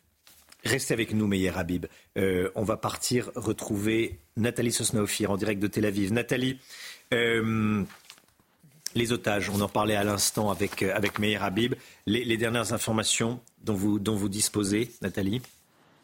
Eh bien, écoutez, pour l'heure, le nombre exact d'otages reste flou. Hein. Au lendemain de l'offensive, on évoquait 70 personnes enlevées et retenues à Gaza, mais depuis, on parle officiellement de plusieurs dizaines, sans autre précision. À l'heure actuelle, seules 38 familles ont eu confirmation que leurs proches ont été capturés euh, par le Hamas. Sal a indiqué que les chiffres n'étaient transmis qu'une fois les familles informées. Une équipe spéciale a été mise en place au sein de l'unité du renseignement euh, de l'armée pour tenter de recueillir des indices et savoir où les otages pourraient se trouver, notamment grâce aux terroristes qui ont été arrêtés en Israël et qui pourraient fournir des informations. L'un d'entre eux a d'ailleurs indiqué euh, qu'il avait été prévu au moment de la préparation de l'offensive de les disperser dans plusieurs lieux de la bande de Gaza. Alors le nombre d'otages pourrait être toutefois être bien plus important que les estimations. Les familles signalent encore plus de 300 euh, disparus, la plupart hein, des jeunes qui participaient à cette rave party non loin de la clôture de sécurité avec Gaza et prise d'assaut le samedi matin. Les familles ont mis en place une ligne d'urgence. La police, le ministère social et le commandement de la défense intérieure ont ouvert un centre dédié aux familles. Il est demandé aux parents de premier degré de venir se faire prélever de l'ADN et d'apporter une photo du disparu. Euh, ce qui est sûr, d'après tous les experts stratégiques sur place, c'est que les otages ne représenteront pas un obstacle à une offensive terrestre à Gaza, en dépit du fait, bien sûr, que plusieurs d'entre eux pourraient être tués. Merci beaucoup Nathalie. Nathalie Sosnoff, en direct de, Tel Aviv. On va partir à présent à, Hambourg, Chana. Hein. Oui, oui, Emmanuel Macron a exprimé la solidarité pleine et entière de la France avec Israël. Le président de la République était hier aux côtés de son homologue allemand Olaf Scholz. Les deux chefs d'État se sont entretenus au téléphone avec le président américain Joe Biden, la première ministre italienne Giorgia Meloni et le premier ministre britannique Rishi Sunak. On rejoint tout de suite notre envoyé spécial à Hambourg, Florian Tardif. Bonjour Florian. Alors ces échanges ont abouti à une déclaration commune. Hein. Oui, après cet échange d'une quarantaine de minutes, Impulsés par le président de la République, les cinq dirigeants ont euh, réaffirmé leur condamnation sans équivoque, je cite, euh, du Hamas dans un communiqué, euh, condamnant également ces actes de terrorisme. Alors ce n'est pas que de l'affichage, défendait un conseiller diplomatique de l'Elysée hier soir avec lequel j'ai pu m'entretenir. C'est important comme cela que les alliés se parlent, se parlent, voire coordonnent leur action, puisqu'à la fin de ce communiqué, nous pouvons lire que les États veulent garantir qu'Israël soit en capacité de se défendre. Alors que faut-il comprendre par cela? Faut-il y voir une aide logistique qui sera bientôt apportée à Israël, voire une aide euh, militaire Pour l'heure, l'Elysée n'a pas donné euh, de précision. Ce que l'on sait en revanche, c'est que les autorités euh, craignent que le conflit ne s'étende à d'autres régions à la Cisjordanie ou au Liban, Liban où 700 militaires français sont basés actuellement, précisément au sud du Liban. Merci Florian. Florian Tardif, envoyé spécial de CNews à, Hambourg. Meyer Habib, euh, des questions sur la politique française. Euh, l'attitude de la France insoumise, elle a été évidemment euh, énormément commentée depuis ce week-end. Les questions à l'Assemblée cet après-midi à, à l'Assemblée nationale. retour dans l'hémicycle. Comment est-ce que vous voyez les choses? Je vois aujourd'hui qu'il y a des députés de la République qui ont fait l'apologie du terrorisme. D'après la loi, c'est une, infraction pénale. Ils doivent être sanctionnés. Pas en masse, ponctuellement, les uns après les autres. Je ne mets pas tout le monde dans le même panier. Ni à gauche, ni à LFI. Manifestement, à LFI, c'est qui sont des islamo-gauchistes qui surfent. Leur essence aujourd'hui, c'est euh, ces populations, partie de la population musulmane, mais surtout les islamistes, les frères musulmans. On doit dissoudre aujourd'hui toutes les organisations des frères musulmans. Il faut comprendre, si on veut conserver ce pays, il faut conserver nos valeurs, conserver nos racines. Ce n'est pas compatible avec l'islam radical, avec la charia. Je le dis de la façon la plus claire. Et aujourd'hui, certaines franges de, nos partis politiques, et j'ai beaucoup de respect pour, pour, beaucoup de gens à gauche. On le droit, c'est ça, un débat démocratique, d'avoir des gens de gauche, des gens de droite, des gens du centre. Mais on ne peut pas aujourd'hui faire l'apologie du terrorisme. On a tué des Français, on veut tuer notre civilisation, et j'en veux énormément à un grand tribun, un, garçon qui a un certain talent oratoire qui s'appelle Jean-Luc Mélenchon, qui aujourd'hui, au-delà de son talent, fait l'apologie du terrorisme, qui est un antisémite, qui à l'époque, lorsque son ami Corbyn avait perdu euh, à Londres, c'était la faute des qui? Des juifs, des rabbins, euh, du CRIF, euh, de Netanyahou et autres. Il n'en est pas à sa première incartade, mais pour lui, ça fonctionne, ça marche. Il a fait plus de 20% à la présidentielle. Ça, faut que ça change. J'ai vu qu'il y a eu des voix à gauche qui sont élevées. Il y en a d'autres. En tout cas, on peut pas faire comme si rien ne s'était passé. On, invite dans une, université française, imaginez-vous, Romain Desarbres, des terroristes du FPLP qui ont tué 53 ans rue Copernic. On a tué pas simplement un des Français euh, innocents, mais des Juifs et des Israéliens ensemble, ce qu'avait dit à l'époque euh, Raymond Barre. Mais peu importe le FPLP, ce sont des barbares invités dans les universités, invités à l'Assemblée nationale. La, présidente a pris ses responsabilités, il ne sera pas invité. Donc aujourd'hui, il faut qu'on se réveille, parce qu'encore une fois, ce qui se passe là-bas, c'est à la porte de chez nous. Si jamais les Israéliens devaient perdre, et ça, leur donne des idées partout. Il faut être extrêmement prudent, n'oublions pas le Bataclan, n'oublions pas Charlie, n'oublions pas l'hypercachère, n'oublions pas Sarah Halimi, tu es dans l'indifférence, etc., etc. Une dernière question, euh, Meyer Habib. Je voulais vous entendre sur ce qu'a dit Marine Le Pen euh, il y a quelques instants. Euh, elle a dit que le RN était le seul rempart en France contre, enfin, le seul rempart pour protéger la communauté juive. Non, je ne crois pas que le RN soit de loin le seul rempart. mais le, RN aujourd'hui, pour moi, à la différence de certains, est rentré dans le, dans le camp républicain. Ils ont condamné de façon claire et nette. Et je tiens à le dire, et je ne vote pas, et je ne voterai pas pour le Rassemblement national. Donc il faut quand même être clair aujourd'hui je ne crois pas que c'est le rempart. Je pense que les républicains et les centristes, et une partie, euh, y compris à gauche, doivent être des remparts contre l'antisémitisme. Moi, je continue à partir à ma famille politique, mais euh, ceci étant dit, pour être tout à fait clair, je ne pense pas que Marine Le Pen soit antisémite. Euh, je vous le dis de la façon la plus claire qui soit, elle n'est pas antisémite. Son père l'était. Peut-être qu'autour, il y a encore quelques personnes qui le sont. Et ça, c'est une, une. On ne peut pas l'accuser de choses. Elle ils ont été irreprochables par rapport à leur réaction. Je suis obligé de le dire. Meyer Habib, député Les Républicains des Français de l'étranger. Merci beaucoup d'être venu ce matin sur le plateau de la, de, la, de la, matinale de, de, CNews. La santé, tout de suite, docteur Millot. Vivez un moment d'émotion devant votre programme avec XXL Maison, mobilier design et décoration. Docteur Millot avec nous. On a entendu de nombreux témoignages nous disant c'est comme dans un film d'horreur, ce n'est pas la réalité, je vais me réveiller concernant ce qui s'est passé en Israël. Vous nous dites ce matin que cela fait partie des, des réactions du cerveau à un traumatisme violent, le phénomène dissociatif, c'est ça? Expliquez-nous. Alors il faut rappeler que quand on dit un traumatisme violent, là on est au-delà du traumatisme violent quand même. Hein. C'est devant euh, la barbarie, l'ignominie, la, bestialité. Encore, je ne suis pas sûre que les animaux euh, agissent de la sorte. Euh, devant cette férocité, enfin je veux dire, c'est de l'indicible. Hein. on a franchi la barrière de l'humanité. Hein. C'est terrible ce qui s'est passé. Donc devant ces réactions, le cerveau devant tout stress d'ailleurs, il y a une petite zone dans le cerveau qui s'appelle l'amygdale cérébrale qui va faire sécréter quoi? Deux hormones, les hormones du stress, les hormones de la survie, le cortisol et l'adrénaline. Le problème, c'est que ce cortisol et cette adrénaline, ils sont là pour mettre de l'énergie en réserve. Pourquoi? Pour devant un stress, quel qu'il soit, soit se battre, fight, soit partir, s'enfuir. Euh, et donc là, toute cette énergie, quand il y en a trop, elle devient toxique pour l'organisme. Et donc, trop de cortisol, ça veut dire que le, cœur va s'accélérer, va s'accélérer pour envoyer du sang partout. Les, les, bronches vont s'ouvrir pour apporter de l'oxygène partout. Sauf qu'à un moment, quand c'est trop, trop, trop, trop, trop face au danger qui dure, ça peut entraîner le décès.